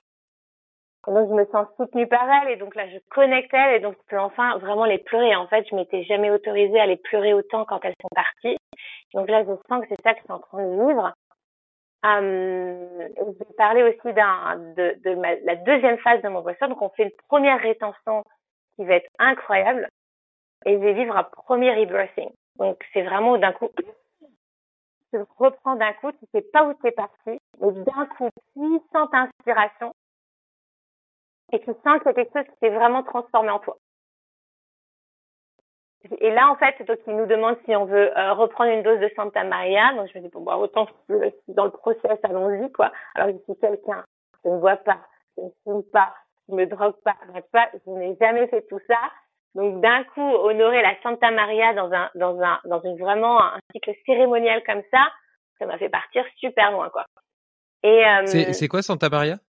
Ah, Alors c'est l'équivalent qu'on pourrait dire ici la marijuana. Ok. Euh, c'est vraiment honorer la plante. Tu vois, enfin il y, en avait partout dans la pièce. Euh, du coup, tu fumais, tu fumais entre tes phases de breathwork. En fait, il a une sorte de pipe ah, bah, en fait, donc Mohamed, il a vécu pendant de très nombreuses années au Pérou, dans, dans les jungles, et donc euh, c'est là où il a fait tous ses chemins euh, chamaniques avec euh, Santa Maria, ayahuasca, Cambo, Bufo. Donc moi, je ne suis pas du tout là. Je, je, je, tombe dans la marijuana. Enfin, je tombe pas d'ailleurs. J'essaye la marijuana ce jour-là. Euh, je pense même qu'au-delà de dire j'essaye, c'est je la rencontre en fait. Je l'invite dans mon corps et, euh, et c'est elle qui va me guider en fait. Euh, donc c'est ultra puissant et là je pars pour un deuxième voyage. Et je me dis, ouais, mais c'est interminable ce truc. Et en même temps, ça passe hyper vite. Mais tu, enfin, sur le moment, tu te dis, ouais, comment j'ai pu vivre autant de choses? Et là, je vais euh, revivre quelque chose que j'avais complètement effacé de ma vie pendant, j'ai à peu près, euh, j'ai pas encore 30 ans, euh, je vais accéder à un viol que j'ai vécu à mes 20 ans. Et c'est pour ça que, tu sais, je t'ai dit, le subconscious, c'est la boîte noire de l'avion. Tu te souviens? Pour moi, c'est important et, et j'en ai tellement conscience de ça. Euh, donc, j'ai été violée sous GHB à l'âge de 20 ans. Quelque chose que j'ai enterré, quelque chose dont j'avais honte, mais quelqu'un, tu vois, qui, de ça. Enfin, c'était pas du tout une spectacle. Euh, j'avais rencontré quelqu'un qui se sentait bien. Euh, qui venait souvent boire un café là où je travaillais. Et, euh, et en fait, j'ai pas du tout compris ce qui m'était arrivé. Euh, j'avais été aux toilettes Et donc, c'est là où je me suis dit, c'est le seul moment où ça a pu m'arriver qu'il ait mis quelque chose dans mon verre. Et en fait, euh, je me suis retrouvée chez cet homme. J'ai des souvenirs de me voir vouloir dire non avec le corps, avec la gorge, euh, et repousser cet homme. Mais j'ai que des bribes, en fait, de certaines positions dans lesquelles il met. Et ensuite, je me réveille à ses côtés et je passe. Et, donc, si tu veux, il y a vraiment, et moi, tu vois, qui fait du karaté, qui a une maîtrise parfaite de mon corps, là, je sentais vraiment que je ne contrôlais absolument rien et que je ne pouvais pas du tout euh, dire non à cet homme. Euh, je me suis, j'ai réussi à, me faire mal dans l'acte pour me rappeler que c'est pas ce que je veux qui était en train de se passer. T'imagines euh, Donc euh, ça, je vais complètement l'effacer et je retourne au travail comme si de rien n'était et puis je vais jamais en parler en fait. Et donc pendant ce breathwork, je vais accéder à tout. En fait, je, suis tellement dans un état de conscience élargi que j'atteins cette boîte noire qui va me faire revivre tout depuis le début. C'est-à-dire que je ne savais pas comment j'étais arrivée chez cet homme. Et là, je revois qu'on est bien monté dans un taxi. Je vois la couleur du taxi. Je, je revois euh, euh, l'identité de l'homme qui conduisait le taxi. Je revois les escaliers de l'immeuble de cet homme et en fait, je vais revivre toute la scène, dans les moindres détails et dans la souffrance. Et là, je vais ressentir toute la souffrance de, de ce viol, en fait. Donc, autant te dire que ce premier breathwork, enfin, je, je pourrais jamais l'oublier de ma vie. Et en même temps, ça m'a vraiment fait comprendre la puissance d'accéder à ces états de conscience élargis, d'accéder à notre nous le plus puissant, parce qu'en fait, en fait, notre, notre corps détient toutes les vérités et on peut pas mentir avec ça. Je reviens à moi. Ah oui, pareil. Donc là, je pense qu'il lance pas de rétention, mais il y a un moment dans une souffrance telle que mon corps va s'arrêter, je pense, de respirer parce que je vais. En fait, là, c'est Mike qui va venir me rappeler. Enfin, donc il me demande et j'entends. Et en fait, je me sens émergée de tellement loin, tellement loin. Et là, et là, je reviens. Donc, c'est un deuxième rebirthing sur la même session. Donc, ultra puissant. Et ensuite, je vais mettre, je pense, euh, je crois que je n'ai pas parlé les quatre heures qui ont suivi ce breathwork. Pour moi, c'était impossible. J'étais en train de processer tel, quelque chose de tellement big que j'étais dans l'incapacité de communiquer avec l'extérieur tellement il y avait des choses qui continuaient de se passer avec l'intérieur. Je vais être dans une bulle de protection pendant deux semaines après ce boisson. C'est-à-dire que pendant deux semaines, je sens que mon champ énergétique, il est tellement large. Et je me sens protégée de tout. En plus de rentrer aux États-Unis, euh, je crois, deux jours après. Et je, me confronte aux grosses suites, tu vois, donc Times Square, euh, je vais sur la 34th et j'ai le camion qui passe, mais rien qui peut me perturber. Je suis dans un dans une plénitude, dans un calme et protégée par un truc de beaucoup plus puissant que j'ai jamais connu. Et ensuite, euh, ensuite, je vais commencer à processer ce qui m'est arrivé. Donc là, t'imagines, t'es en train de processer. Mais en fait, le breathwork, c'est une méthode de désensibilisation des traumas, aussi puissante que le MDR, l'IFP. Et je me rends compte que là, je vais pouvoir commencer à parler de ce qui m'est arrivé de façon naturelle, de, sans, en fait, un m'en vouloir. Je sens que j'ai vraiment fait tomber cette culpabilité que j'ai pu ressentir, d'acceptation de ce qui m'est arrivé. Euh, et surtout, ce qui va arriver avec un travail plus profond derrière, c'est la résilience de mon corps et face à cet homme où je vais même pardonner en fait, tu vois. Et alors là, bah, tu sais que c'est fermé quoi. Et c'est drôle parce que euh, bien plus tard et quand vraiment euh, euh, ça a été le bon moment, j'en ai parlé avec mes parents, donc tout de suite, enfin tu vois, pour des parents ça doit être très difficile à entendre ça, mais on, on avait des discussions profondes et et j'avais besoin de leur communiquer, de leur faire comprendre un peu plus pourquoi en fait le que c'est si important dans ma vie aujourd'hui, pourquoi j'avais envie de le transmettre aussi. Et donc tout de suite, on va, oui, c'est pas normal, peut-être on peut le retrouver. Euh, attends, il faut pas qu'il refasse ça à d'autres femmes. Je dis, mais papa. Je dis, moi, je suis en paix, en fait.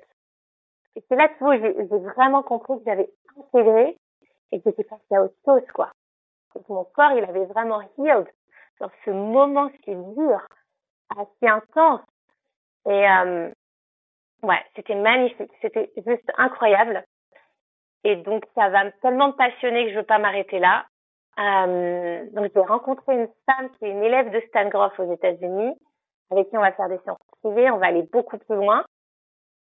Euh, je commence aussi en même temps euh, de la psychothérapie pour euh, parce que je, je et je le dis hein, euh, le breathwork ne peut pas se substituer à une, un accompagnement par des professionnels euh, que ce soit en psychologie, que ce soit en psychiatrie même, par la voix, la reformulation de ce qu'on a vivre, surtout quand on parle de trauma.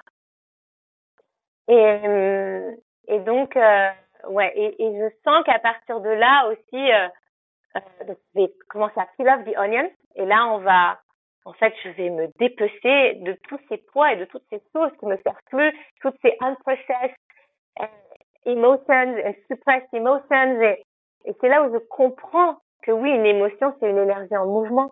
Parce que plus je respire, et en fait, plus je la réactive, plus je la mets en mouvement, et plus je lui permets de décristalliser et, donc de faire du somatic healing euh, et des libérations euh, somato-émotionnelles.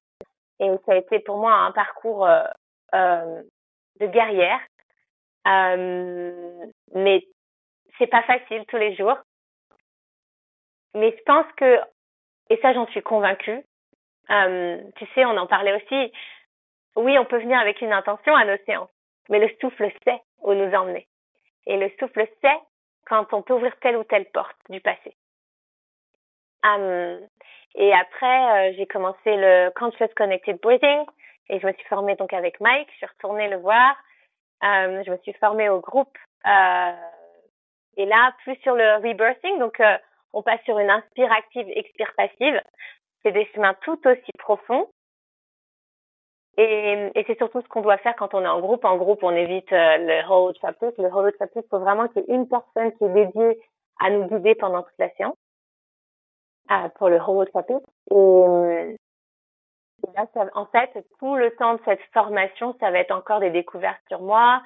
Et, ce que j'ai adoré avec Mike et, d'autres élèves que j'ai pu rencontrer, c'est qu'on a été beaucoup plus loin. Après, on va faire euh, on va les on va les soigner, la lignée en fait, tout ce que tu soignes toi aujourd'hui, un, tu permets de libérer et d'enlever ce que tu peux transmettre à tes enfants. Je le répète, on, met des on copie exactement le schéma respiratoire de nos parents de 0 à 7 ans. Donc, euh, même si nos enfants ont déjà 20 ans, si là on est en train de soigner quelque chose de très profond, euh, ben on est aussi en train d'aider la génération d'en bas. Et au-delà de ça, on soigne aussi la génération. Et j'en parle parce que c'est dans après d'autres euh, d'autres travails que, que j'ai pu faire où, où en fait le viol faisait partie de ma lignée bien avant euh, que je sois euh, incarnée dans ce temple, bien avant euh, ma mère et mes grands-mères. Et donc c'est là où on a compris que ça remontait à mes grands-mères. Et en fait, une fois que là, je soignais, je coupais ça, je, je savais que je libérais aussi quelque chose pour mes grands-mères, même si elles sont plus aujourd'hui parmi nous. Euh, c'est nettoie en fait la lignée. Et après, on a été beaucoup plus loin. Là, on, on va dans, dans des vies anciennes et on peut accéder à, à d'autres choses. Et, et je parle vraiment de, de réincarnation, de ouais. Et après, le, le, le sang est tellement incroyable et, et tellement euh, gigantesque, c'est infini quoi. Et chaque chaque breathwork, c'est une nouvelle exploration. Et je le dis, euh, tu vois, c'est demain tu reviens, David, tu peux te mettre la même playlist, bah, tu n'iras pas faire le même voyage. Parce que le, souffle sait où t'emmener. Ouais, merci, euh, merci hein, pour pour ce témoignage. Tu tu parlais de la de la complémentarité entre le, le souffle et euh, les psychothérapies modernes. Donc, t'opposes pas l'oriental et l'occidental, mais tu vois vraiment euh, euh, les deux qui fonctionnent ensemble. Le souffle comme peut-être une façon d'éclairer certains traumas, certaines choses qui se passent en toi que tu as laissé sous silence, qui sont engrammées dans tes chairs, mais que tu regardes pas forcément. Et puis les psychothérapies modernes comme une façon de les processer, de les, de les gérer. C'est un petit peu cette complémentarité là que tu vois? Complètement. Et, je pense que c'est important et, et c'est pour ça que je, je m'identifie comme quelqu'un de très holistique. Je pense que tout est compatible et qu'il faut aller chercher dans, en fait, on a un panel qui est tellement large aujourd'hui et en, plus on a, on a cette chance, tu vois, si on parle de healing of trauma, on a, on a des parents qui, qui n'avaient pas la chance d'avoir un accès aussi facile à tout ce qu'on peut faire aujourd'hui sur nous, à tout ce qu'on peut découvrir aujourd'hui du monde. Enfin, tu ouvres ton Instagram, enfin, je veux dire, les informations, tu t'en prends plein, tu vois, et si tu targetes un peu mieux, alors là, c'est magique. Mais eux n'avaient pas cette chance-là. Nous, on a cette chance qui est incroyable. Et je le dis, en fait, je pense que le monde, euh, et quand je dis le monde, c'est la Pachamama, c'est la terre, mais c'est aussi les rencontres qu'on fait, euh, sont là pour planter des graines en nous. Et ensuite, c'est à nous d'arroser ce qui nous convient le mieux, en fait. Et de se dire, bah là, je viens de rencontrer euh, euh l'hypnose. Bah, un, ça, vraiment, je sens que ça colle bien avec moi. C'est un chemin que j'ai envie de prendre. Et je sens que c'est une thérapie qui, qui pourrait vraiment m'aider. Il n'y a pas de, mauvaise ou bonne thérapie. Je pense qu'il y a des choses qui nous conviennent à des moments donnés de notre vie et d'autres qui nous conviendront jamais. Peu importe. Je pense qu'il faut rester ouvert, très large et accueillir en fait euh, euh, bah, un petit peu ces, graines qui peuvent venir se planter en nous euh, au fil des rencontres de la vie, quoi. Complètement. Et dans, ta découverte du breastwork, euh, tu, partageais le fait de l'avoir d'avoir vécu avec euh, des substances exogènes, la marijuana en l'occurrence, et pour autant, euh, maintenant, euh, tu, tu le pratiques et tu le transmets seulement avec le souffle. Et, et, je trouve que c'est quand même quelque chose de, de, vraiment dingue en réalité, parce que c'est comme si la nature, dans sa grande ingéniosité, avait prévu une, une forme, une voie d'introspection hyper puissante, simplement avec les outils dont on dispose déjà, simplement grâce à, à notre physiologie. Et tu vois, mon premier breastwork, c'était il y a trois ans et euh, lors d'une cérémonie ayahuasca. D'ailleurs, euh, j'ai fait un épisode sur le sujet avec Alison que vous pouvez écouter et une newsletter où je raconte mon aventure. Tu as parlé aussi de bouffo tout à l'heure. Euh, j'ai testé aussi de bouffo à cette occasion. Et ce qui est dingue, c'est que ce, cet atelier de respiration euh, a été pour moi aussi puissant que les, les, les, les expériences d'état de conscience modifié que j'ai fait avec des médecines. Et euh, je me souviens que j'ai été transcendé par l'amour, l'amour de ma fille, etc. Et, et, je pleurais, mais je pleurais de joie tellement je, tellement j'étais heureux et rempli de, de gratitude. Et c'était vraiment un sentiment très très fort et complètement fou. Et puis euh, avant-hier, tu m'as tu m'as permis de vivre euh, un deuxième breathwork euh, dans, dans, un contexte différent parce qu'on n'était pas en groupe, on n'était que tous les deux, etc. Et et j'ai été explorer des choses que que je pensais pas enfin de toute façon j'avais pas spécialement d'intention. J'avais conscience du fait que euh, je découvrirais ce que j'avais à découvrir mais j'ai été euh, chercher des choses ou découvrir des choses ou comprendre des choses que j'aurais pas du tout imaginé même devoir euh, aller voir. Et pour autant euh, maintenant que je les ai vus eh ben euh, je me je m'aperçois que c'était fondamental tu vois. Est-ce que tu peux m'en dire un petit peu plus sur comment ça marche justement? Parce que bon j'ai envie de faire le lien entre ce qui peut sembler ésotérique et puis euh, ce qui est scientifique. Et en réalité, euh, il y, a, y, a, y, a, des perceptions, il y a des expériences, il y a, y a, plein de gens qui peuvent témoigner.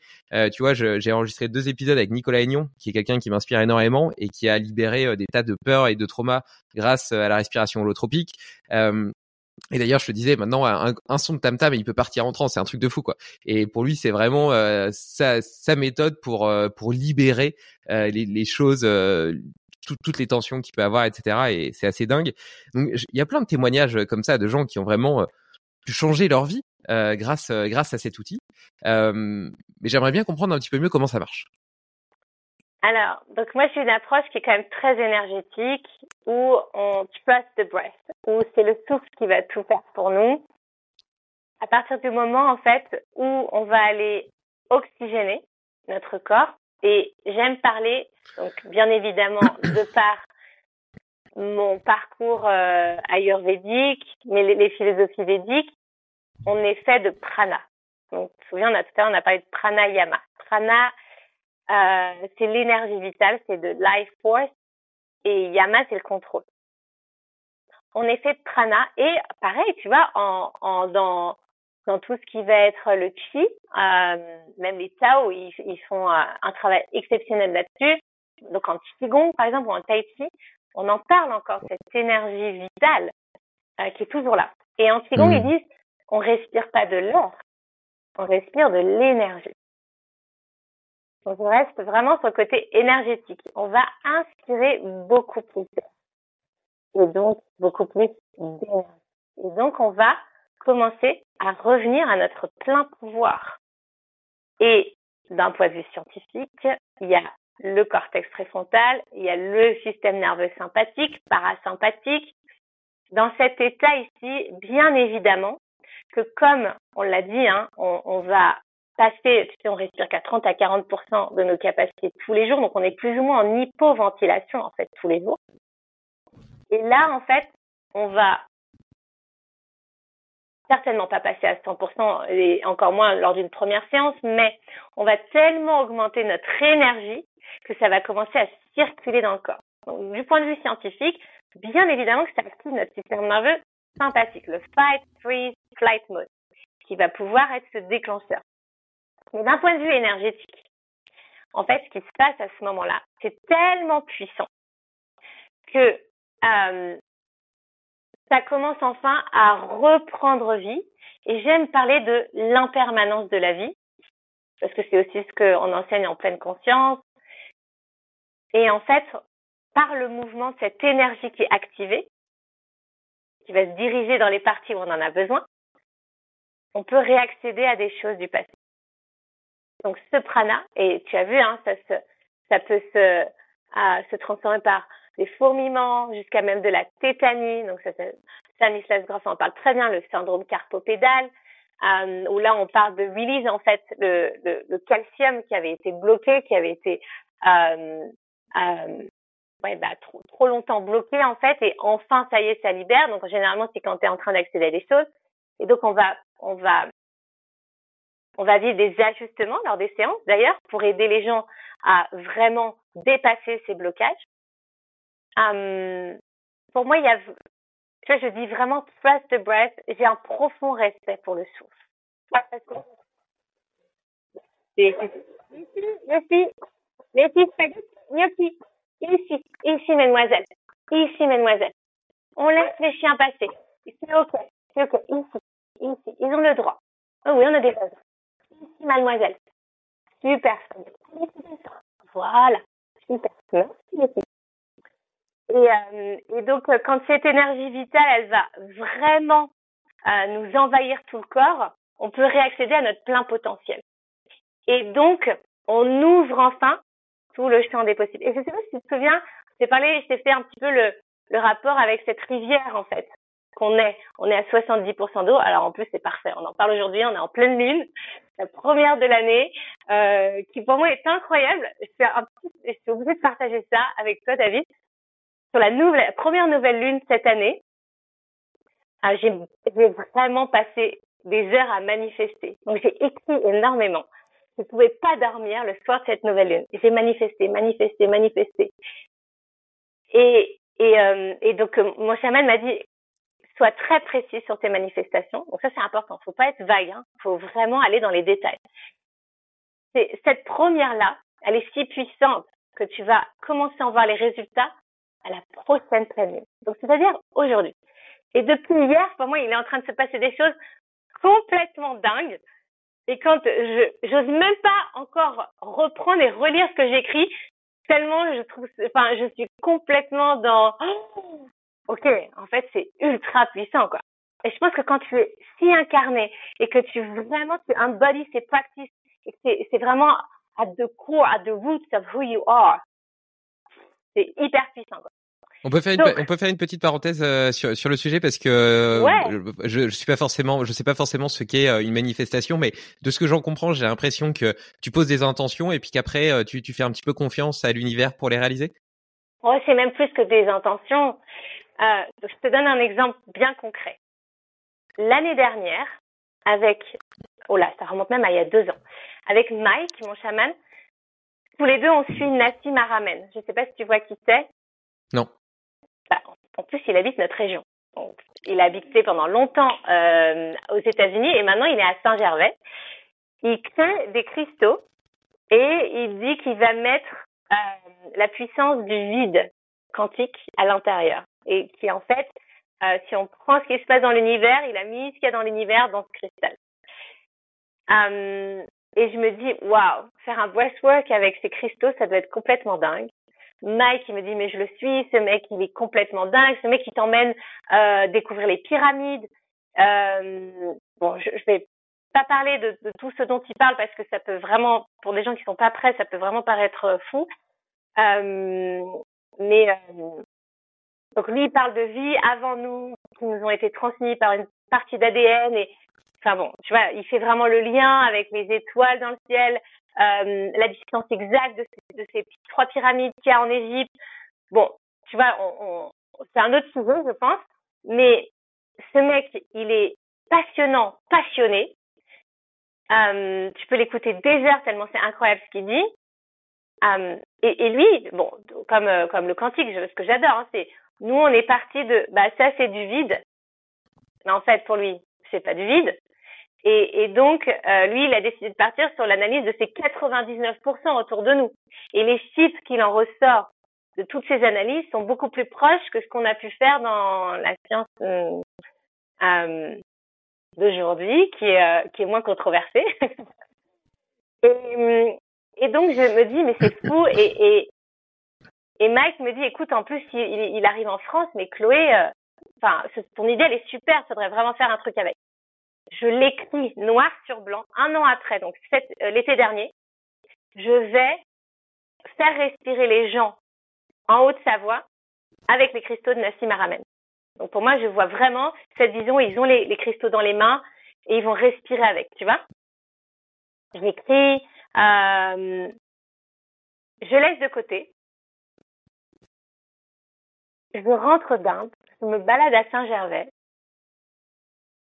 Qui je vois assis en terrasse, Nassim Aramen, avec son fils, que j'avais déjà rencontré sur une cure ayurvédique un an auparavant. Donc c'est pour ça que j'avais manifesté l'été d'avant euh, de le re-rencontrer et de, et de co-créer avec lui.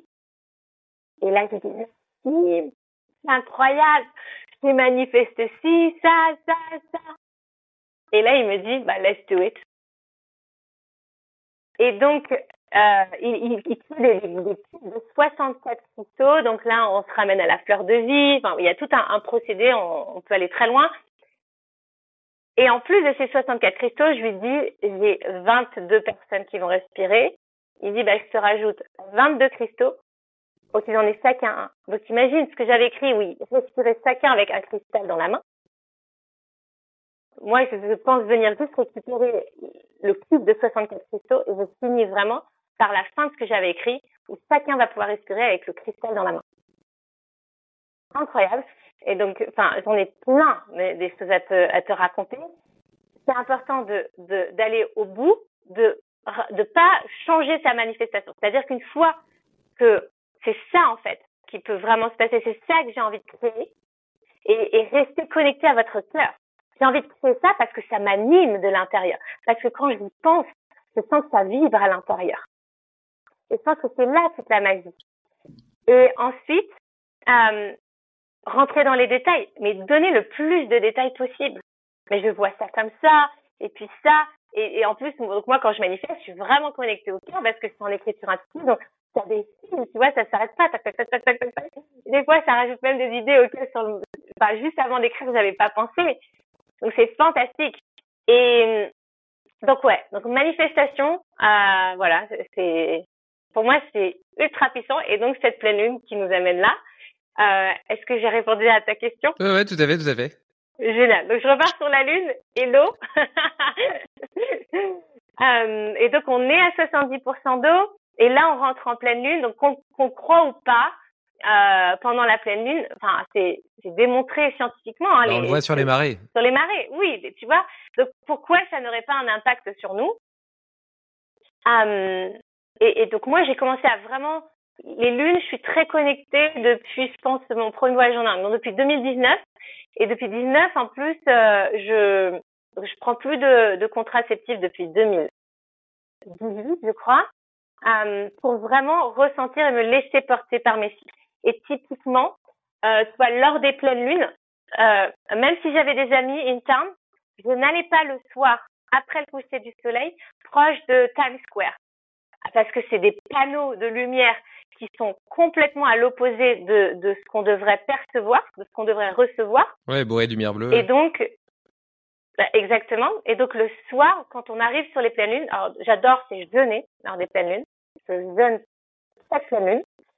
Euh, et quand je suis vraiment dans un bon cycle, je jeûne aussi la veille et pour trois jours. Ou je vais me faire par exemple des vues pendant trois jours.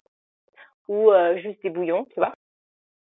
Donc je me nettoie avec la pleine lune, je, bon, je, je toutes mes pierres, je vais sur mon balcon, euh, je mets des petites intentions sur des papiers aussi, je mets mon verre d'eau euh, et je laisse ça infuser toute la nuit avec la lumière de la lune et puis après le matin je bois mon verre d'eau.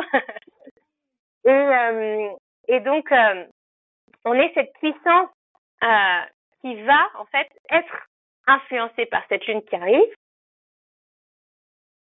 Et donc lors des boissons. Ah d'ailleurs, je fais un, petit parallèle. Euh, dans dans l'Ayurveda, il y a un panchakarma, c'est la détoxification la plus belle et la plus euh, profonde que tu peux offrir à ton corps. Euh, il y a beaucoup de gens qui partent en Inde pour faire deux trois semaines de panchakarma. Bon, faut savoir que normalement c'est c'est c'est un si tu veux faire un vrai panchakarma, c'est un mois par étape. Et donc tu en as pour au moins cinq mois. Euh, pancha c'est cinq en sanskrit. Euh, et donc j'avais fait un panchakarma en 2022 et dans, dans le Panchakarma, une des étapes, c'est euh, le Rakta Mokshana. Rakta, c'est sang, Moksha, libération. La libération par le sang. Donc c'est les ventouses de sang. On prend on reventouse, on laisse le sang sortir. Mais en fait, c'est une libération par le sang, mais de pas du sang, de beaucoup plus de choses que ça. Donc ça aide tout être inflammation. Ah, mais émotionnellement, il y a beaucoup de choses qui sortent. Et c'est Rakta Moksa, et qu'on appelle d'ailleurs les hijama dans la culture euh, plutôt arabique. Là, pareil, on retrouve les mêmes choses, c'est-à-dire on est censé faire les Rakta Moksa ou les hijama sur les pleines lunes. Pourquoi? Parce qu'on a un flux qui est beaucoup plus en mouvement, qui est beaucoup plus augmenté, et donc de meilleure libération. Donc euh, voilà, donc moi j'aime faire ce parallèle. On est cette grande rivière d'eau et quand on va se mettre à respirer, c'est comme si on allait augmenter un petit peu ce niveau d'eau. Et donc, tout au long de notre vie, on a rencontré des barrages. Enfin, on a même créé des barrages parce qu'on a rencontré des moments difficiles, des traumas. Là, j'ai perdu ma grand-mère. Là, j'ai vécu ce viol. Là, euh, j'ai, par exemple, repress l'émotion, avec ma mère. Là, c'est le rejet de mon père. Là, c'est si. Oh, et on construit, on construit, on construit. Et ensuite, en fait, en, en, en grandissant nos inspires, donc en respirant plus grand. Et, d'ailleurs, j'en profite pour le rappeler, euh, Stéphane Johnson l'a très bien dit dans, dans, dans, une de ses vidéos sur Instagram. Euh, les Védas parlent de venir, d'incarner ce temple. Cet homme va choisir ce temple sur une inspire, la quitter sur une expire. Au-delà de ça, dans les Védas, c'est écrit, on aurait un nombre de souffles définis. Donc, est-ce qu'on choisit de respirer petit et donc vivre petit, ou de respirer grand pour vivre plus grand? Et donc là, on va venir respirer plus grand et ce qui va se passer là, euh, c'est que peut-être avec la force de cette nouvelle énergie hydraulique, on va pouvoir faire péter nos barrages. Et, euh, donc j'aime rester sur ce côté euh, hyper énergétique parce que euh, je crois profondément qu'on est des corps énergétiques, que tout est énergie. Enfin, tu vois, l'émotion, euh, euh, tu peux pas, c'est pas quelque chose que tu peux faire. On parle de choses subtiles là. Et, et, donc pour moi, c'est important de, de, de, vraiment préserver ce côté-là. Euh, ouais, les énergies. On l'espère, on passe de breath et le souffle sait où nous amener. Plus on va respirer en conscience, euh, et c'est pareil, tu vois, quand quand euh, euh quand quelqu'un va vivre par exemple une catharsis lors d'un breathwork, euh, on voit tout de suite la pattern respiratoire changer. Et, et c'est là où on sait qu'on est en train d'accéder à quelque chose. Donc il y a un, un, rewind qui est en train de se faire à ce moment bien précis. Et donc nous, là, on a la capacité, en conscience, de reprendre le contrôle sur son souffle. Du coup, j'en profite pour dire, oui, Namasté Voice on respire par la bouche, alors que dans la vie de tous les jours, bien par le nez. um, et donc, c'est vraiment en fait reconnecter à ce souffle. Et pour moi, ce souffle, ce fil conducteur qui est notre vie, ce souffle, il sait tout, il a tout vu de nous. Donc à partir du moment où on reconnecte avec et on le laisse grandir et prendre sa place, bah, il peut nous révéler tout ce dont on a besoin et enfin let go of what no longer serves us et tout ce qui ne nous sert plus. qu'on peut enfin laisser partir. Ouais, tu, euh, tu, tu, parlais de Stéphane Johnson. J'ai enregistré un épisode avec lui que vous pouvez aller écouter. Euh, il est fondateur de la Breathing Academy. Academy. Euh, exactement. Et euh, donc lui, c'est plutôt le, le, souffle santé, performance euh, que euh, introspection, euh, psychothérapie. Mais et d'ailleurs, on a enregistré ensemble une, une masterclass qui va bientôt sortir sur Beyonder pour ah, accompagner ceux, ceux, que ça intéresse justement dans dans la maîtrise du souffle et puis aussi dans l'utilisation du souffle comme une forme de super pouvoir parce que comme on le disait un petit peu plus tôt, c'est quelque chose qu'on a toujours avec nous et qui est capable de modifier, de moduler notre physiologie, nos émotions, de nous activer lorsqu'on sent un peu léthargique ou à l'inverse de nous calmer lorsqu'on est énervé ou stressé, d'optimiser euh, nos performances sportives, d'améliorer notre sommeil, notre digestion. Enfin, c'est vraiment un, c'est vraiment un super pouvoir. Et euh, et, et, juste, euh, j'écrirai une newsletter où je raconterai mon expérience avec toi, mais pour que les gens puissent quand même se figurer de, de, de, la puissance du truc. Donc, on respire quand même extrêmement fort. on a chaud partout dans le corps, des fourmis peut-être un petit peu dans les mains. Et puis, comme tu parlais de la catharsis, etc. Donc, parfois même les des, des, des, des sortes de, de contracture, un petit peu de, de, de crampes, on va dire, dans, dans les mains, mais pas, pas, pas douloureuse, mais assez assez spécial quand même. Et donc on sent quand même qu'on est dans quelque chose de très très intense très feu euh, très très puissant. Et puis euh, et puis euh, il se passe quelque chose dans, dans le cerveau on sécrète de la DMT etc et et on entre vraiment toi tu parles de conscience élargie on peut parler aussi de conscience modifiée. On rentre vraiment dans un état d'être dans un état de pensée qui est semblable à, à, des drogues alors qu'on a ingéré aucune substance. Moi pour en avoir testé énormément je peux te dire que les effets sont sont vraiment sont vraiment euh, similaires à plein d'égards. Donc euh, je reviens quand même à cette euh, à cette prise de conscience assez dingue que le corps a prévu de façon native la capacité de se mettre dans des états comme ça sans substance exogène parce que je trouve que c'est quand même fou c'est fou par sa puissance tu vois c'est vraiment pas un truc anecdotique et puis tu vois, tu parlais de, du souffle de vie, de cette pulsation, euh, de, de, des cycles. On a parlé des cycles circadiens, de l'évolution de la chaleur pendant la journée. Euh, et donc, tu as cette activation extrêmement puissante du système nerveux sympathique. Quand je dis extrêmement puissante, c'est que euh, voilà, là, il y a, y, a, y, a, y a carrément une dizaine d'ours qui sont prêts à te bouffer euh, pour pouvoir l'activer à ce point-là. Quoi, c'est une, une activation qui est vraiment hallucinante.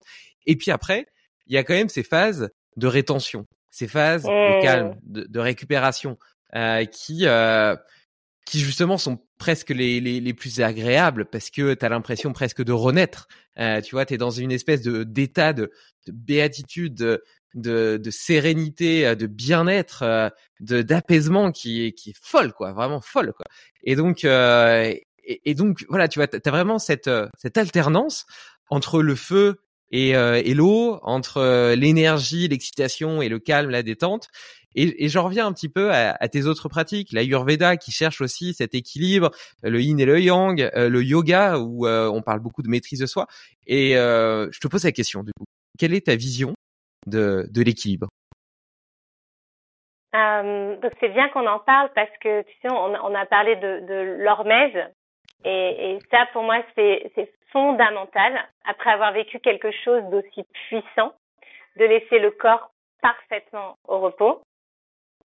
Euh, D'ailleurs, une séance de yoga, on retrouve le shavasana à la fin d'une séance de yoga, où là, on va juste être, on va plonger dans notre être et il n'y a plus rien à faire. Et c'est ça, un vrai yin, c'est ne plus rien faire et être simplement dans, son être le plus pur et juste à observer en fait.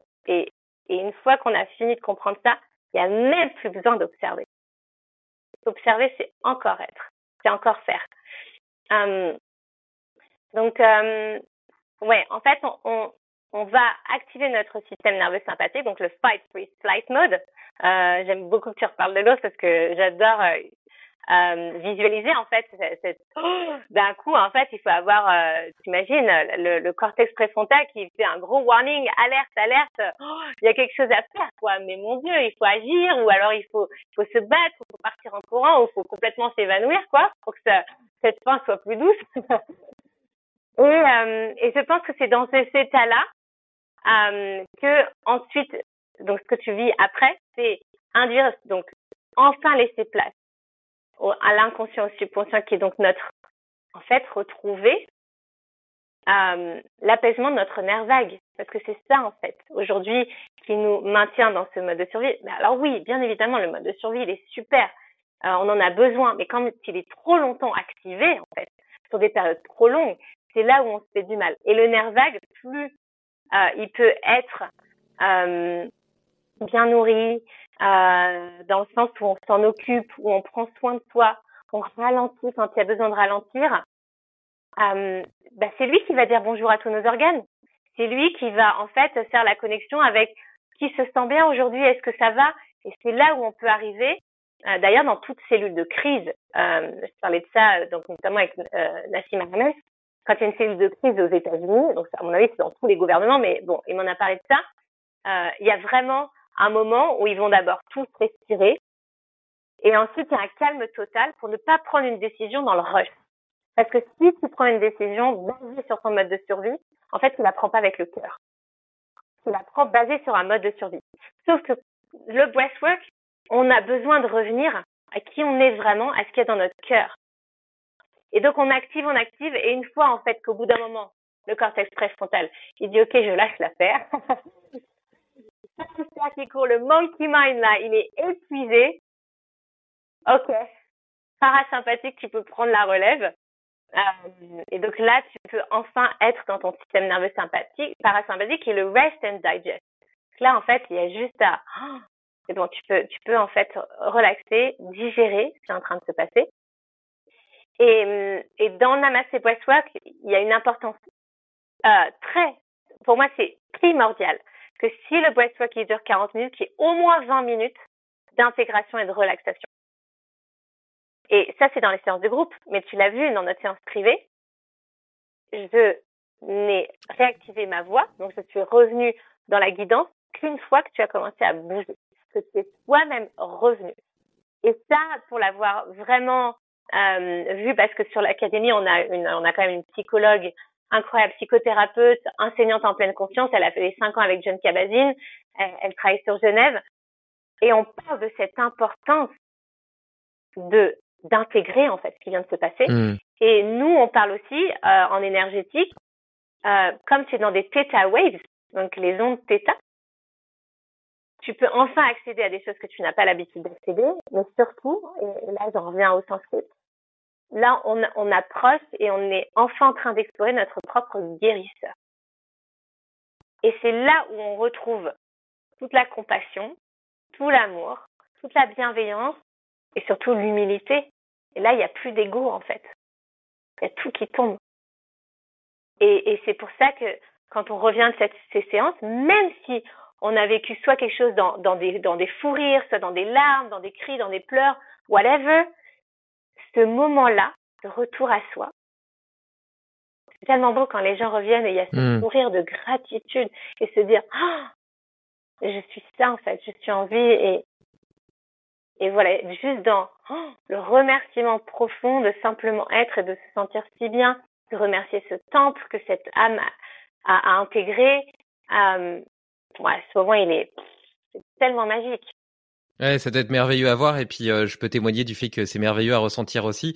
Euh, et, et, tu sais, on pourrait se dire, bah, au final, euh, s'il suffit juste de respirer, euh, je pourrais trouver une vidéo sur internet de respiration holotropique et puis le faire tout seul chez moi. Et bien évidemment, t'es tu, tu accompagnes, donc tu es là pour guider la respiration, pour guider la, le rythme, euh, le, le, le la, la, mécanique. Euh, tu accompagnes ça avec de la musique, avec le tambour, etc., qui crée tout un tas de vibrations qui permet de vivre l'expérience. Donc bien sûr, tout ça est important. Mais il y a quelque chose qui me semble encore plus fondamental. Et je vais être honnête avec toi, il y a plein de choses que tu partages que je trouve euh, intéressantes, mais qui en même temps me semblent un petit peu perchées euh, et puis euh, qui sont euh, loin de mon état, de mon de mon de mon système euh, par défaut qui est assez cartésien. Donc, comme dirait Nicolas Agnon que j'ai déjà cité, ça, ça, toque à la vide de mon aquarium et puis et et donc je me dis bah tiens ça peut être intéressant d'explorer, mais d'un autre côté bon les cristaux etc c'est pas des trucs qui me parlent beaucoup.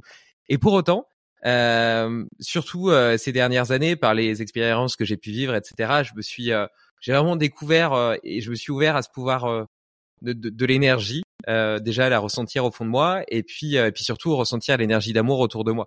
Et d'ailleurs, j'ai découvert récemment que, que la science, notamment avec le système nerveux intracardiaque, est capable de sortir du corps humain et de toucher les gens autour de lui, de synchroniser les cœurs autour de lui, que ça c'était documenté, qu'il y avait des études qui ont montré par exemple qu'une femme avec son bébé, sans même qu'ils aient un contact physique, était capable pardon, de synchroniser leur rythme cardiaque. Et là, j'en ai lu une pas plus tard qu'hier euh, sur 130 euh, personnes qui ont été mises dans un concert. Ils leur ont mis un tas de capteurs et en fait, ils, écoutaient tous le concert et ils ont synchronisé le fonctionnement, leur rythme cardiaque, leurs ondes cérébrales, le, les, micro-mouvements de leur corps, enfin tout un tas de trucs. En fait, ils étaient tous en résonance, quoi. Donc, mmh. donc, euh, et, et, ça, tu vois, c'est des choses. Je, quand j'ai fait l'ayahuasca, par exemple, c'est un des trucs qui m'a le plus marqué. Et j'ai dit, euh, j'ai eu l'impression de prendre un bain d'amour parce qu'à un moment, je me souviens, j'étais tout sur la cheminée, j'avais les, les, yeux fermés, etc. Et je sentais l'amour de tous les gens autour de moi et j'ai ah, l'impression de déborder, d'être un volcan et de et de donner le mien autour. Oh, c'était une, une sensation folle, tu vois. Et donc ça, pour quelqu'un de cartésien comme moi, c'était une, découverte euh, folle, quoi, vraiment folle, qui, mmh. qui, qui, a changé ma vie d'une certaine façon. Et, et, tu vois, et, pendant le breastwork, je, comment? Ça, ça se vit en fait pour le. Ouais, voilà, c'est ça. Enfin, ouais, t'as beau le lire, t'as beau lire plein, tout ce que tu veux, tant que tu le vis pas. Exactement. Mais en fait, moi, je l'ai vécu avant de d'y mettre une explication. Donc pendant tout un temps, c'était juste une expérience. Je l'ai ressenti sans savoir de mettre de mots dessus. Et puis après, euh, la science a apporté euh, certaines euh, certaines euh, certaines observations, certaines explications qui m'ont permis de comprendre que ce que j'avais vécu, bah, c'était pas seulement ésotérique, que ça s'expliquait mmh. aussi. Et en réalité, ça nous oblige aussi et ça nous pousse à être humble vis-à-vis -vis du fait que même si la science aujourd'hui nous donne l'impression d'expliquer le monde, elle explique que 1% du monde. Et donc, tu vois, aujourd'hui, on séquence le génome. Tu parlais euh, tout au début du podcast du fait que c'était, selon toi, une ineptie de manger, que tout le monde à table mange la même chose. Et je suis totalement d'accord avec toi parce que je suis très intéressé par l'approche génomique et justement la façon dont notre euh, notre expression génétique euh, nous prédispose plus ou moins à telle ou telle alimentation, eu égard à ce que nos, nos ancêtres et arrière, arrière, arrière, arrière, grand-père, grand-mère mangeaient. Euh, et donc, on crée des adaptations et nous rendent plus ou moins bons pour digérer les lipides, les glucides, le lait, les laitages, le gluten, etc. Mmh. Euh, et donc, euh, et donc même si aujourd'hui on arrive à séquencer le, génome et même avec CRISPR qui est un ciseau génétique à modifier euh, l'ADN, à faire des choses complètement dingues, en réalité on a peut-être compris 1% ou 2% du vivant à peine, tu vois. Et si tu écoutes les physiciens, les biologistes, etc., tu t'aperçois que euh, ils font toujours des découvertes folles tous les jours et puis qu'ils se posent encore des centaines de questions et c'est propre de la recherche d'être euh, dans cet état de perpétuelle exploration et de prendre comme acquis euh, cette maxime qui dit que les vérités d'aujourd'hui sont les mensonges de demain.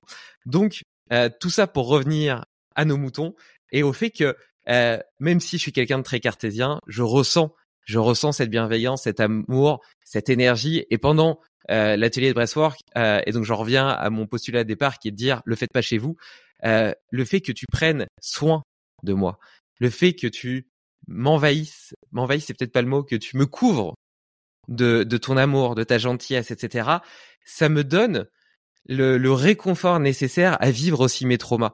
Parce que le soir, je disais, le souffle c'est. Euh, parfois, il t'emmène vivre des choses qui sont extrêmement positives. La première fois, ça a été plutôt ça et, et cet amour transcendantal que j'avais pour ma, fille et ma femme, etc.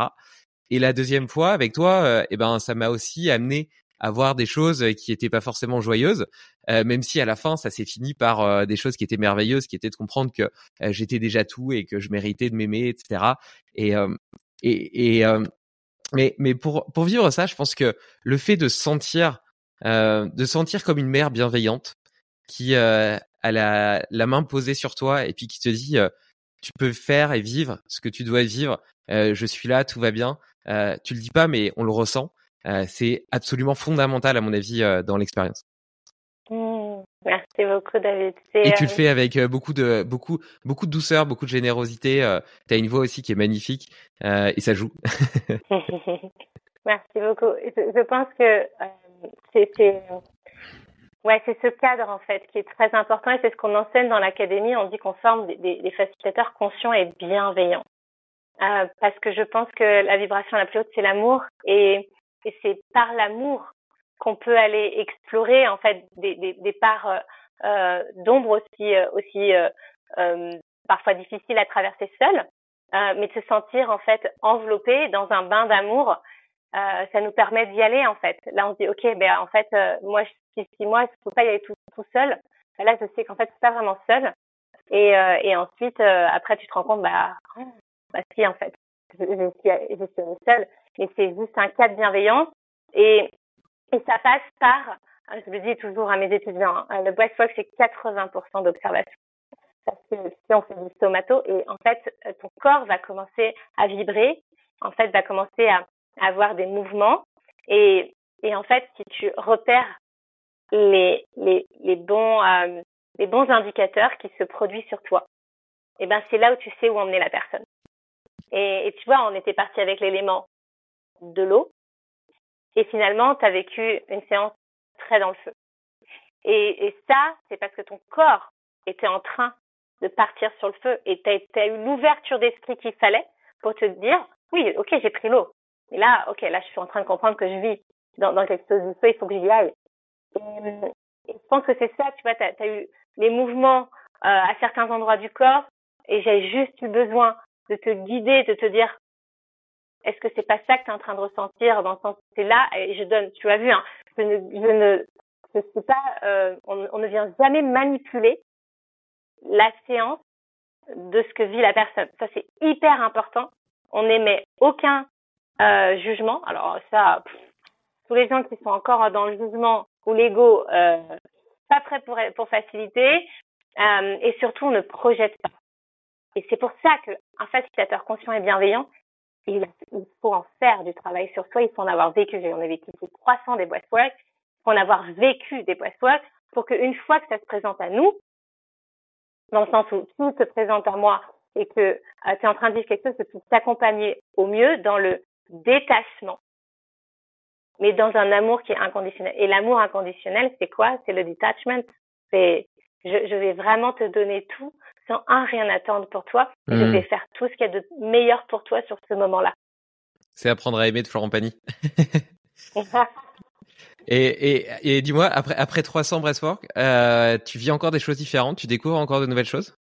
Ouais, en fait, euh, dans, dans, dans ma routine, je, je respire une fois par semaine 20-30 minutes. Donc, je vais me faire un, un boisson de 20 30 minutes une fois par semaine. Euh, je me fais faciliter par, euh, par Alex G, un de mes formateurs leaders de l'académie, une fois par mois. Et par exemple, si je vis quelque chose de difficile, euh, si je traverse quelque chose, j'attends pas et je vais parfois faire deux boissons par jour. Et là, je vais vraiment me lancer et, et me dire, OK, euh, parce que autant quand tu, en fait, quand tu respires seul, un, t'as personne à l'extérieur qui peut t'indiquer ce que tu es en train de dire de physique. Et donc le physique est en train de parler. Tu vois, quand ton corps il est en train de bouger comme ça, c'est généralement qu'il se passe quelque chose. Et donc si tu as la personne qui te pointe du doigt au bon moment, et, et du coup toi tu peux en prendre conscience, bah tu pars euh, tellement plus loin. Euh, donc ça pour moi c'est important, pranayama tous les jours. Et euh, et quand quand j'avais vécu une période un peu difficile, j'en faisais, je me suis fait cinq jours avec deux boissons par jour. En fait, ça nettoie, ça décristallise, ça évite de cristalliser l'émotion. Mmh. Tu libères, tu prends tout de suite beaucoup plus de hauteur, avec de la clarté d'esprit, pour mieux en fait comprendre ce qui est en train de t'arriver, prendre de meilleures décisions. Euh, et donc oui, quand quand tu traverses des périodes euh, compliquées, moi je tétanise tout de suite et je sais que j'accède tout de suite à quelque chose. Euh, ouais, j'ai des séances. Ça, enfin, je pars vraiment hyper loin.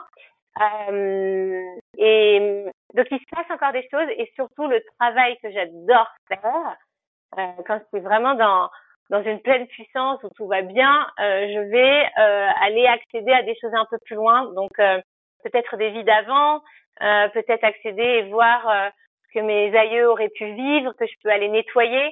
Et, et c'est tout ça que j'aime faire parce qu'en fait c'est un, un, travail infini et, euh, et comme tu vois si on prend la définition du karma, on, on, on arrive dans cette vie avec un, un karma d'autres vies et, et, notre travail c'est de se libérer en fait de, de tout de tout ce qu'on a pu faire ou être avant pour arriver dans vers le moksha, la libération. Euh, et, et, dans notre vie de tous les jours, euh, le moins possible influencer notre karma tout en respectant notre dharma. Donc c'est euh, hyper important et donc oui, il se passe encore beaucoup de choses pour moi en breathwork, sauf quand je me mets à faire vraiment une pratique où euh, je sais que je vais respirer pendant 20 à 30 minutes. Et là, même si j'ai une tétanie ou quoi que ce soit, je je tonne pas, donc pas de mantra, pas de rétention, et je vais vraiment jusqu'au bout. Euh, et c'est par la respiration que je viens transcender ces vibrations. Euh, tu as parlé de pratiques individuelles et de pratiques de groupe. Qu'est-ce que tu recommanderais à ceux qui nous écoutent pour euh, comme première comme première voie d'accès, de découverte de cet outil? Alors les deux sont complètement différents. Je pense que euh, viendra à eux ce qui est juste pour eux. Donc si par exemple euh, ils, ils rencontrent quelqu'un qui facilite et c'est que du privé, bah ils iront vers du privé ou là d'un coup ils sont dans une ville et il y a quelqu'un qui propose un breathwork de groupe, c'est ça qu'ils feront et c'est ça qu'ils auront besoin à ce moment-là et tout est juste. Euh, J'aime beaucoup le travail énergétique qui se passe en groupe parce qu'on est soutenu par toutes les énergies de la salle.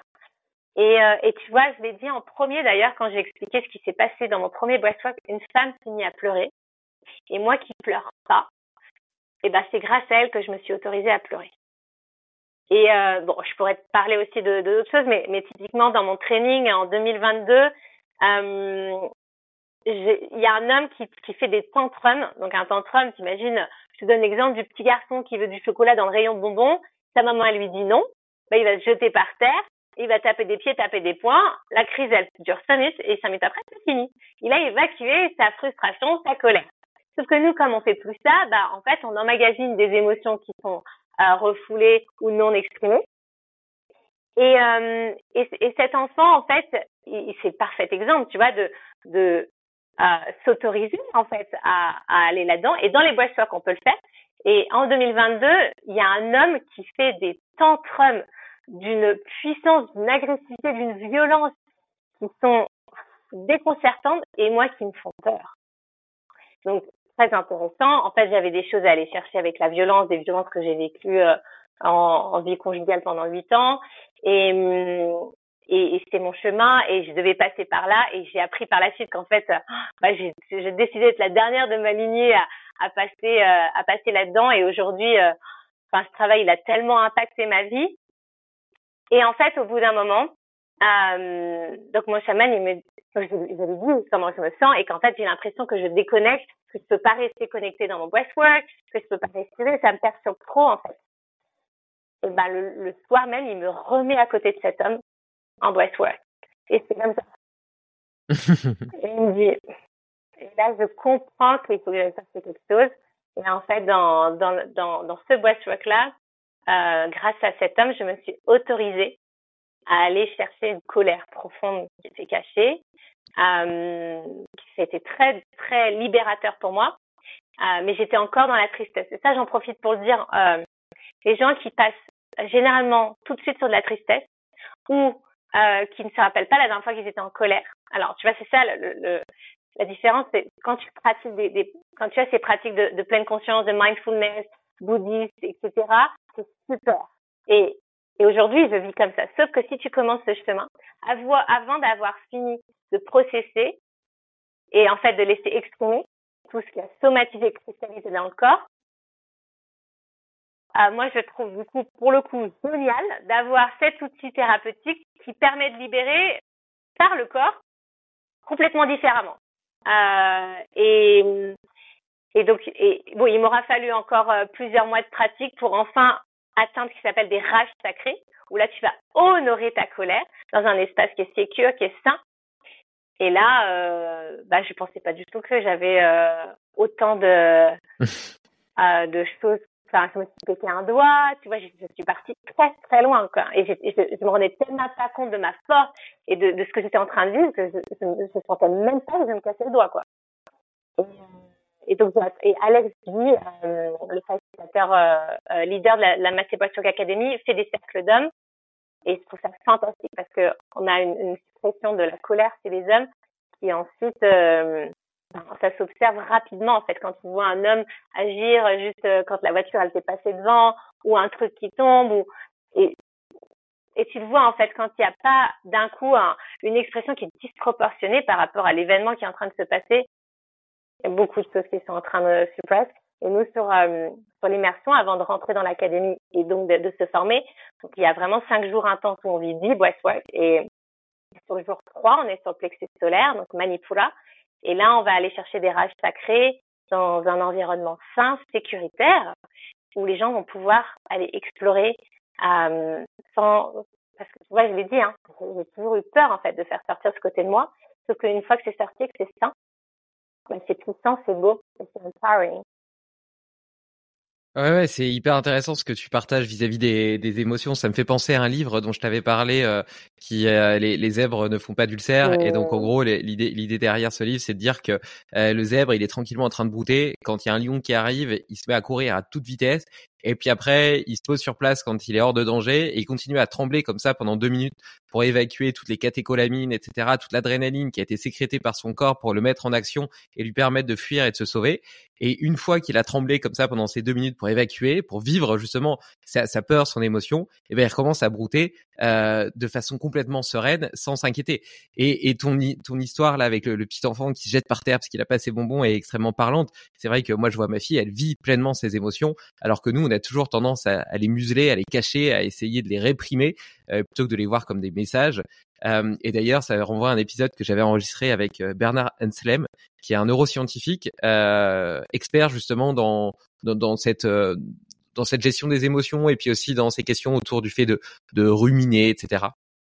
Et il dit que, bien sûr, il y a plein de stratégies pour gérer ces émotions qui peuvent être de détourner, de, de penser à autre chose, de faire du sport, etc. Mais le, truc fondamental, le truc le plus important, la seule chose que tu dois absolument faire lorsque une émotion forte survient, c'est d'abord de l'accepter, d'être ok avec ça, de te dire que tu peux, as le droit de ressentir de la colère, tu as le droit de ressentir de la tristesse, et pas essayer de déjà la rationaliser en disant, euh, euh ben non, c'est débile de mettre en colère pour ça, ou non, je devrais pas être stressé pour ceci. Non, vis là, et puis après, à la limite, après, tu peux décider euh, de réfléchir, de voir ce que ça t'apprend sur toi-même, euh, pourquoi est-ce que tu ressens ça, etc. Mais d'abord, accepte-la et dis-toi, euh, c'est une voie de communication de ton corps avec toi-même et euh, elle est, elle a été sélectionnée euh, par des centaines de milliers d'années d'évolution pour nous permettre de survivre, de d'interagir avec notre environnement, de comprendre comment il fonctionne, de comprendre comment nous on fonctionne et que c'est un outil de haute ingénierie et donc c'est vraiment pas quelque chose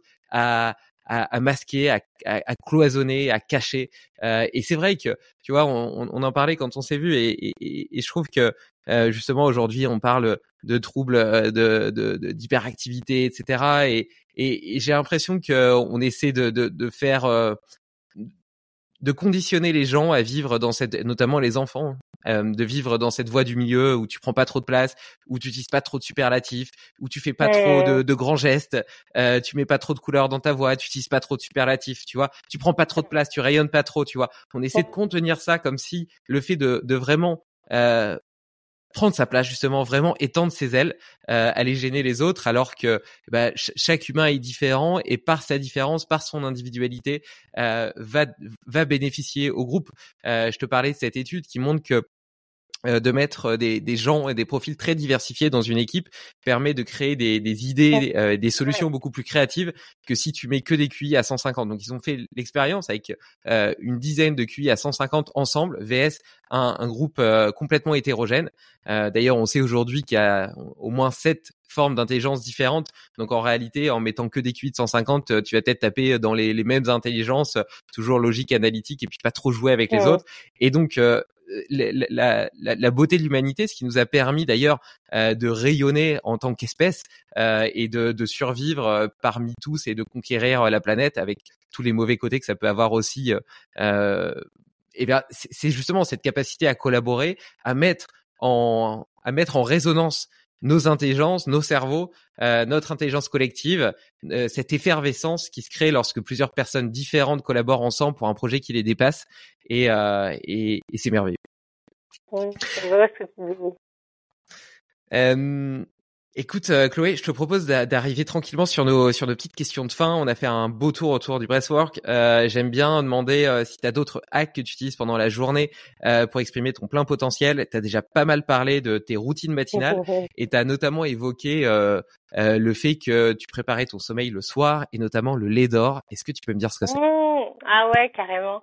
Donc le lait d'or, c'est euh, donc moi je ne bois pas de, de, de végétarienne, je bois pas non plus le, le lait euh, de vache.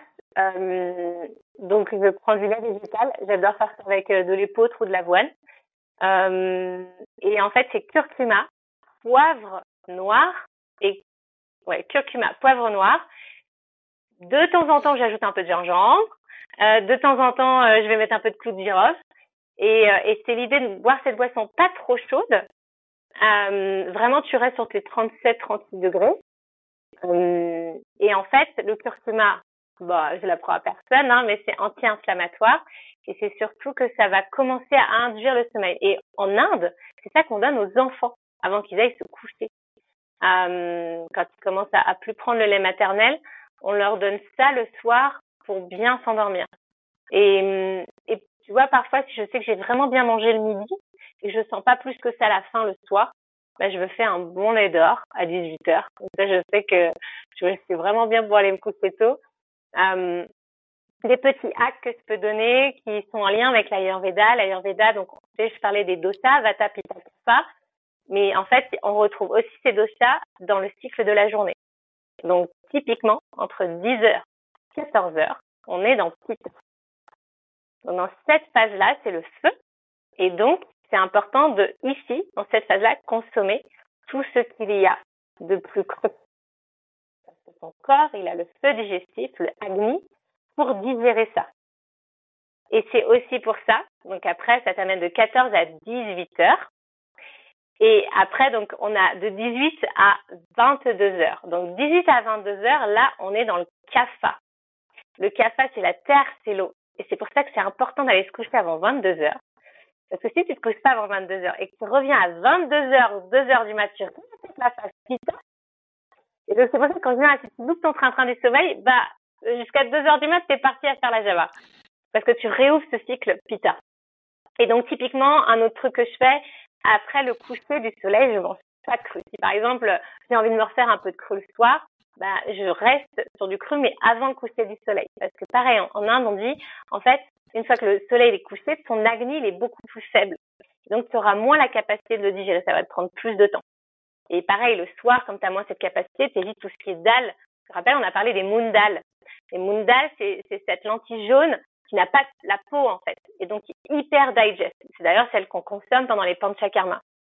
Euh, je pense que je suis, j'essaie au maximum de, de respecter ce cycle-là.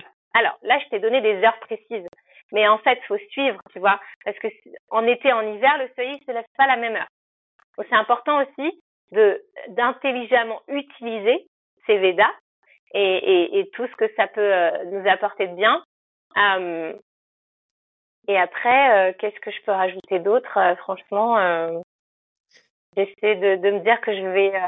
il n'y a pas une journée où, où je vais pas prendre le temps d'aller d'avoir une conversation avec quelqu'un que j'aime profondément. Ça c'est important. Moi j'ai besoin de connecter.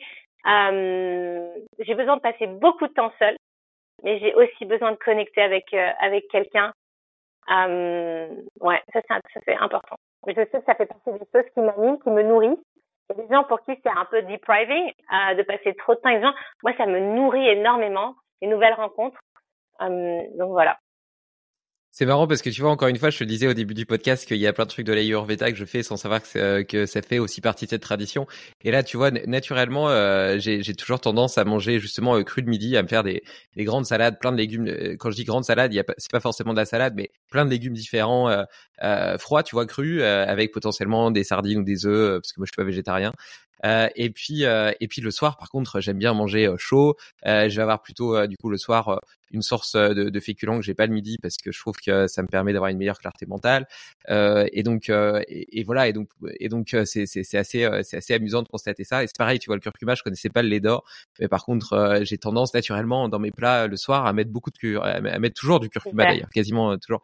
Donc tu vois et, et ça c'est juste entre guillemets l'intelligence corporelle. c'est juste en écoutant mes propres ressentis, etc., que j'en suis arrivé à, à, cette, à, cette, organisation parce que bah, quand tu te reconnectes en fait à tes ta sensation de faim. Enfin, quand tes quand tes sens sont pas complètement euh, traumatisés par la, nourriture industrielle qui te donne des, des, envies de plein de choses, mais qui sont pas forcément corrélées à ce dont tu as réellement besoin. Un peu comme cette sagesse qu'on donne aux femmes enceintes, où on dit qu'elles savent ce dont elles ont besoin, et donc elles ont souvent des obsessions pour certains fruits, légumes ou viandes, et qui correspond à ce dont elles ont besoin comme micronutriments qui leur manqueraient. Et eh ben peut-être que cette intelligence, en fait, on l'a tous. simplement, il faut il faut laisser suffisamment de d'espace pour qu'elle puisse pour qu'elle puisse s'exprimer. Euh, est-ce qu'il y a un sujet important sur lequel tu as, changé d'avis ces dernières années? On parlait de justement de cet état d'esprit d'être capable de remettre en cause et en question ce qu'on pense, ce qu'on croit pour euh, pour continuer à progresser. Euh, est-ce qu'il y a quelque chose de marquant euh, Tu t'es convaincu il y a quelques années et puis maintenant bah, tu vois les choses différemment? C'est une très bonne question. Je crois qu'il faudrait que je creuse un petit peu et je reviendrai vers toi. Ok, ça marche. et la, la, la, prochaine est aussi complexe. Euh, si tu avais des enfants, est-ce que tu aurais il y, a une leçon de vie que tu aimerais absolument leur transmettre? Mmh. Ouais, de, de vraiment euh, honorer leur âme, parce que je, je pense profondément qu'ils, de, depuis dès qu'ils s'incarnent, en fait, ils savent ce qu'ils sont et ce qu'ils doivent tendre à être, euh, du plus possible honorer et qu'ils ne doutent jamais de leur ressenti et de leurs intuitions. Merveilleux. Je pense que je pense qu'effectivement c'est ne jamais douter de ses ressentis et de ses intuitions. Ça, c'est vraiment quelque chose de, de, fondamental. Ouais. ouais. Euh, T'as un prochain invité à me recommander? Euh, bah, Tu pourrais avoir Nassim Aramen, tiens, ça serait intéressant ça, parce que pour le coup, euh, on est en pleine science quantique, enfin physique quantique, euh, et il est dans la région. Ok, bah je regarderai, euh, je creuserai un petit peu plus euh, ce qu'il fait. Et puis, euh, et puis, et puis en fonction. Et d'ailleurs, ça s'appelle Résonance. Hein. Son, son site internet, c'est Résonance. Ok, bah écoute, j'ai déjà dit trois fois au moins dans le podcast. Je vais aller voir. Non, ouais, c'est vrai, c'est vrai. Et c'est vrai. Et en plus, euh, c'est marrant hein, que tu que tu l'aies remarqué parce que euh, c'est pas forcément un mot que j'utilise si souvent que ça dans le quotidien. Et c'est vrai que peut-être que j'étais en résonance avec toi et donc euh, et donc euh, et donc il m'a il, m'est venu plusieurs fois. Euh, bon, alors Chloé, comment est-ce qu'on fait euh, si on a envie de, de, de découvrir cette pratique du breathwork avec toi, de oh. participer à un atelier de groupe ou une séance individuelle ou bien même cette retraite dont tu parles Ouais, je online? aussi online. Et oui, et le stage intensif qui est ouvert à tous, qui est l'immersion de la Namaste Breathwork Academy. Euh, on en a, euh, on a encore des places ouvertes pour avril. On est en train d'ouvrir encore des places pour juin. Et la formation sera en mai et il y en aura une autre euh, fin d'année. Euh, pas de site internet, donc on peut me retrouver sur Namaste Breathwork euh, l'Instagram.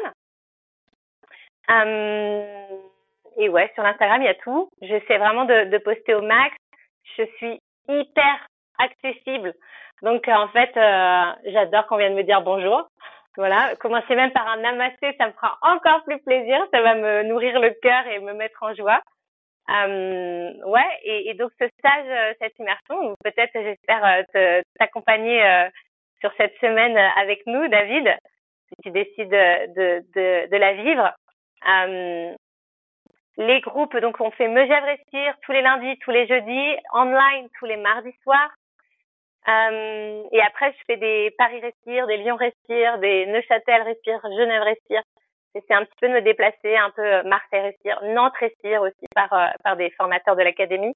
Euh, J'essaie de me déplacer un petit peu pour euh, spread the light et spread the knowledge and the love.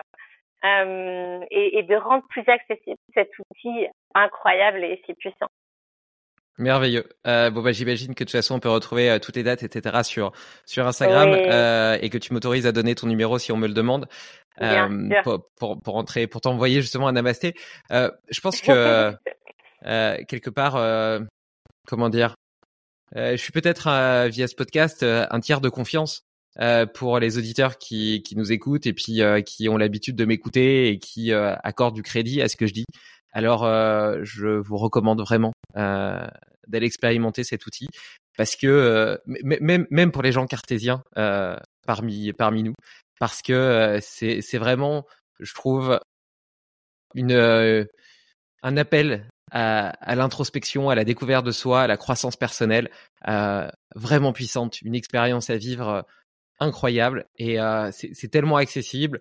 Il n'y a pas de risque, c'est c'est pas non plus excessif euh, en termes de prix. Enfin, je veux, dire, c'est tellement facile et en même temps tellement puissant. Je trouve que le, ratio bénéfice euh, risque et ou bénéfice coût est vraiment tellement favorable que ça serait vraiment dommage de pas avoir vécu cette expérience au moins une fois dans sa vie.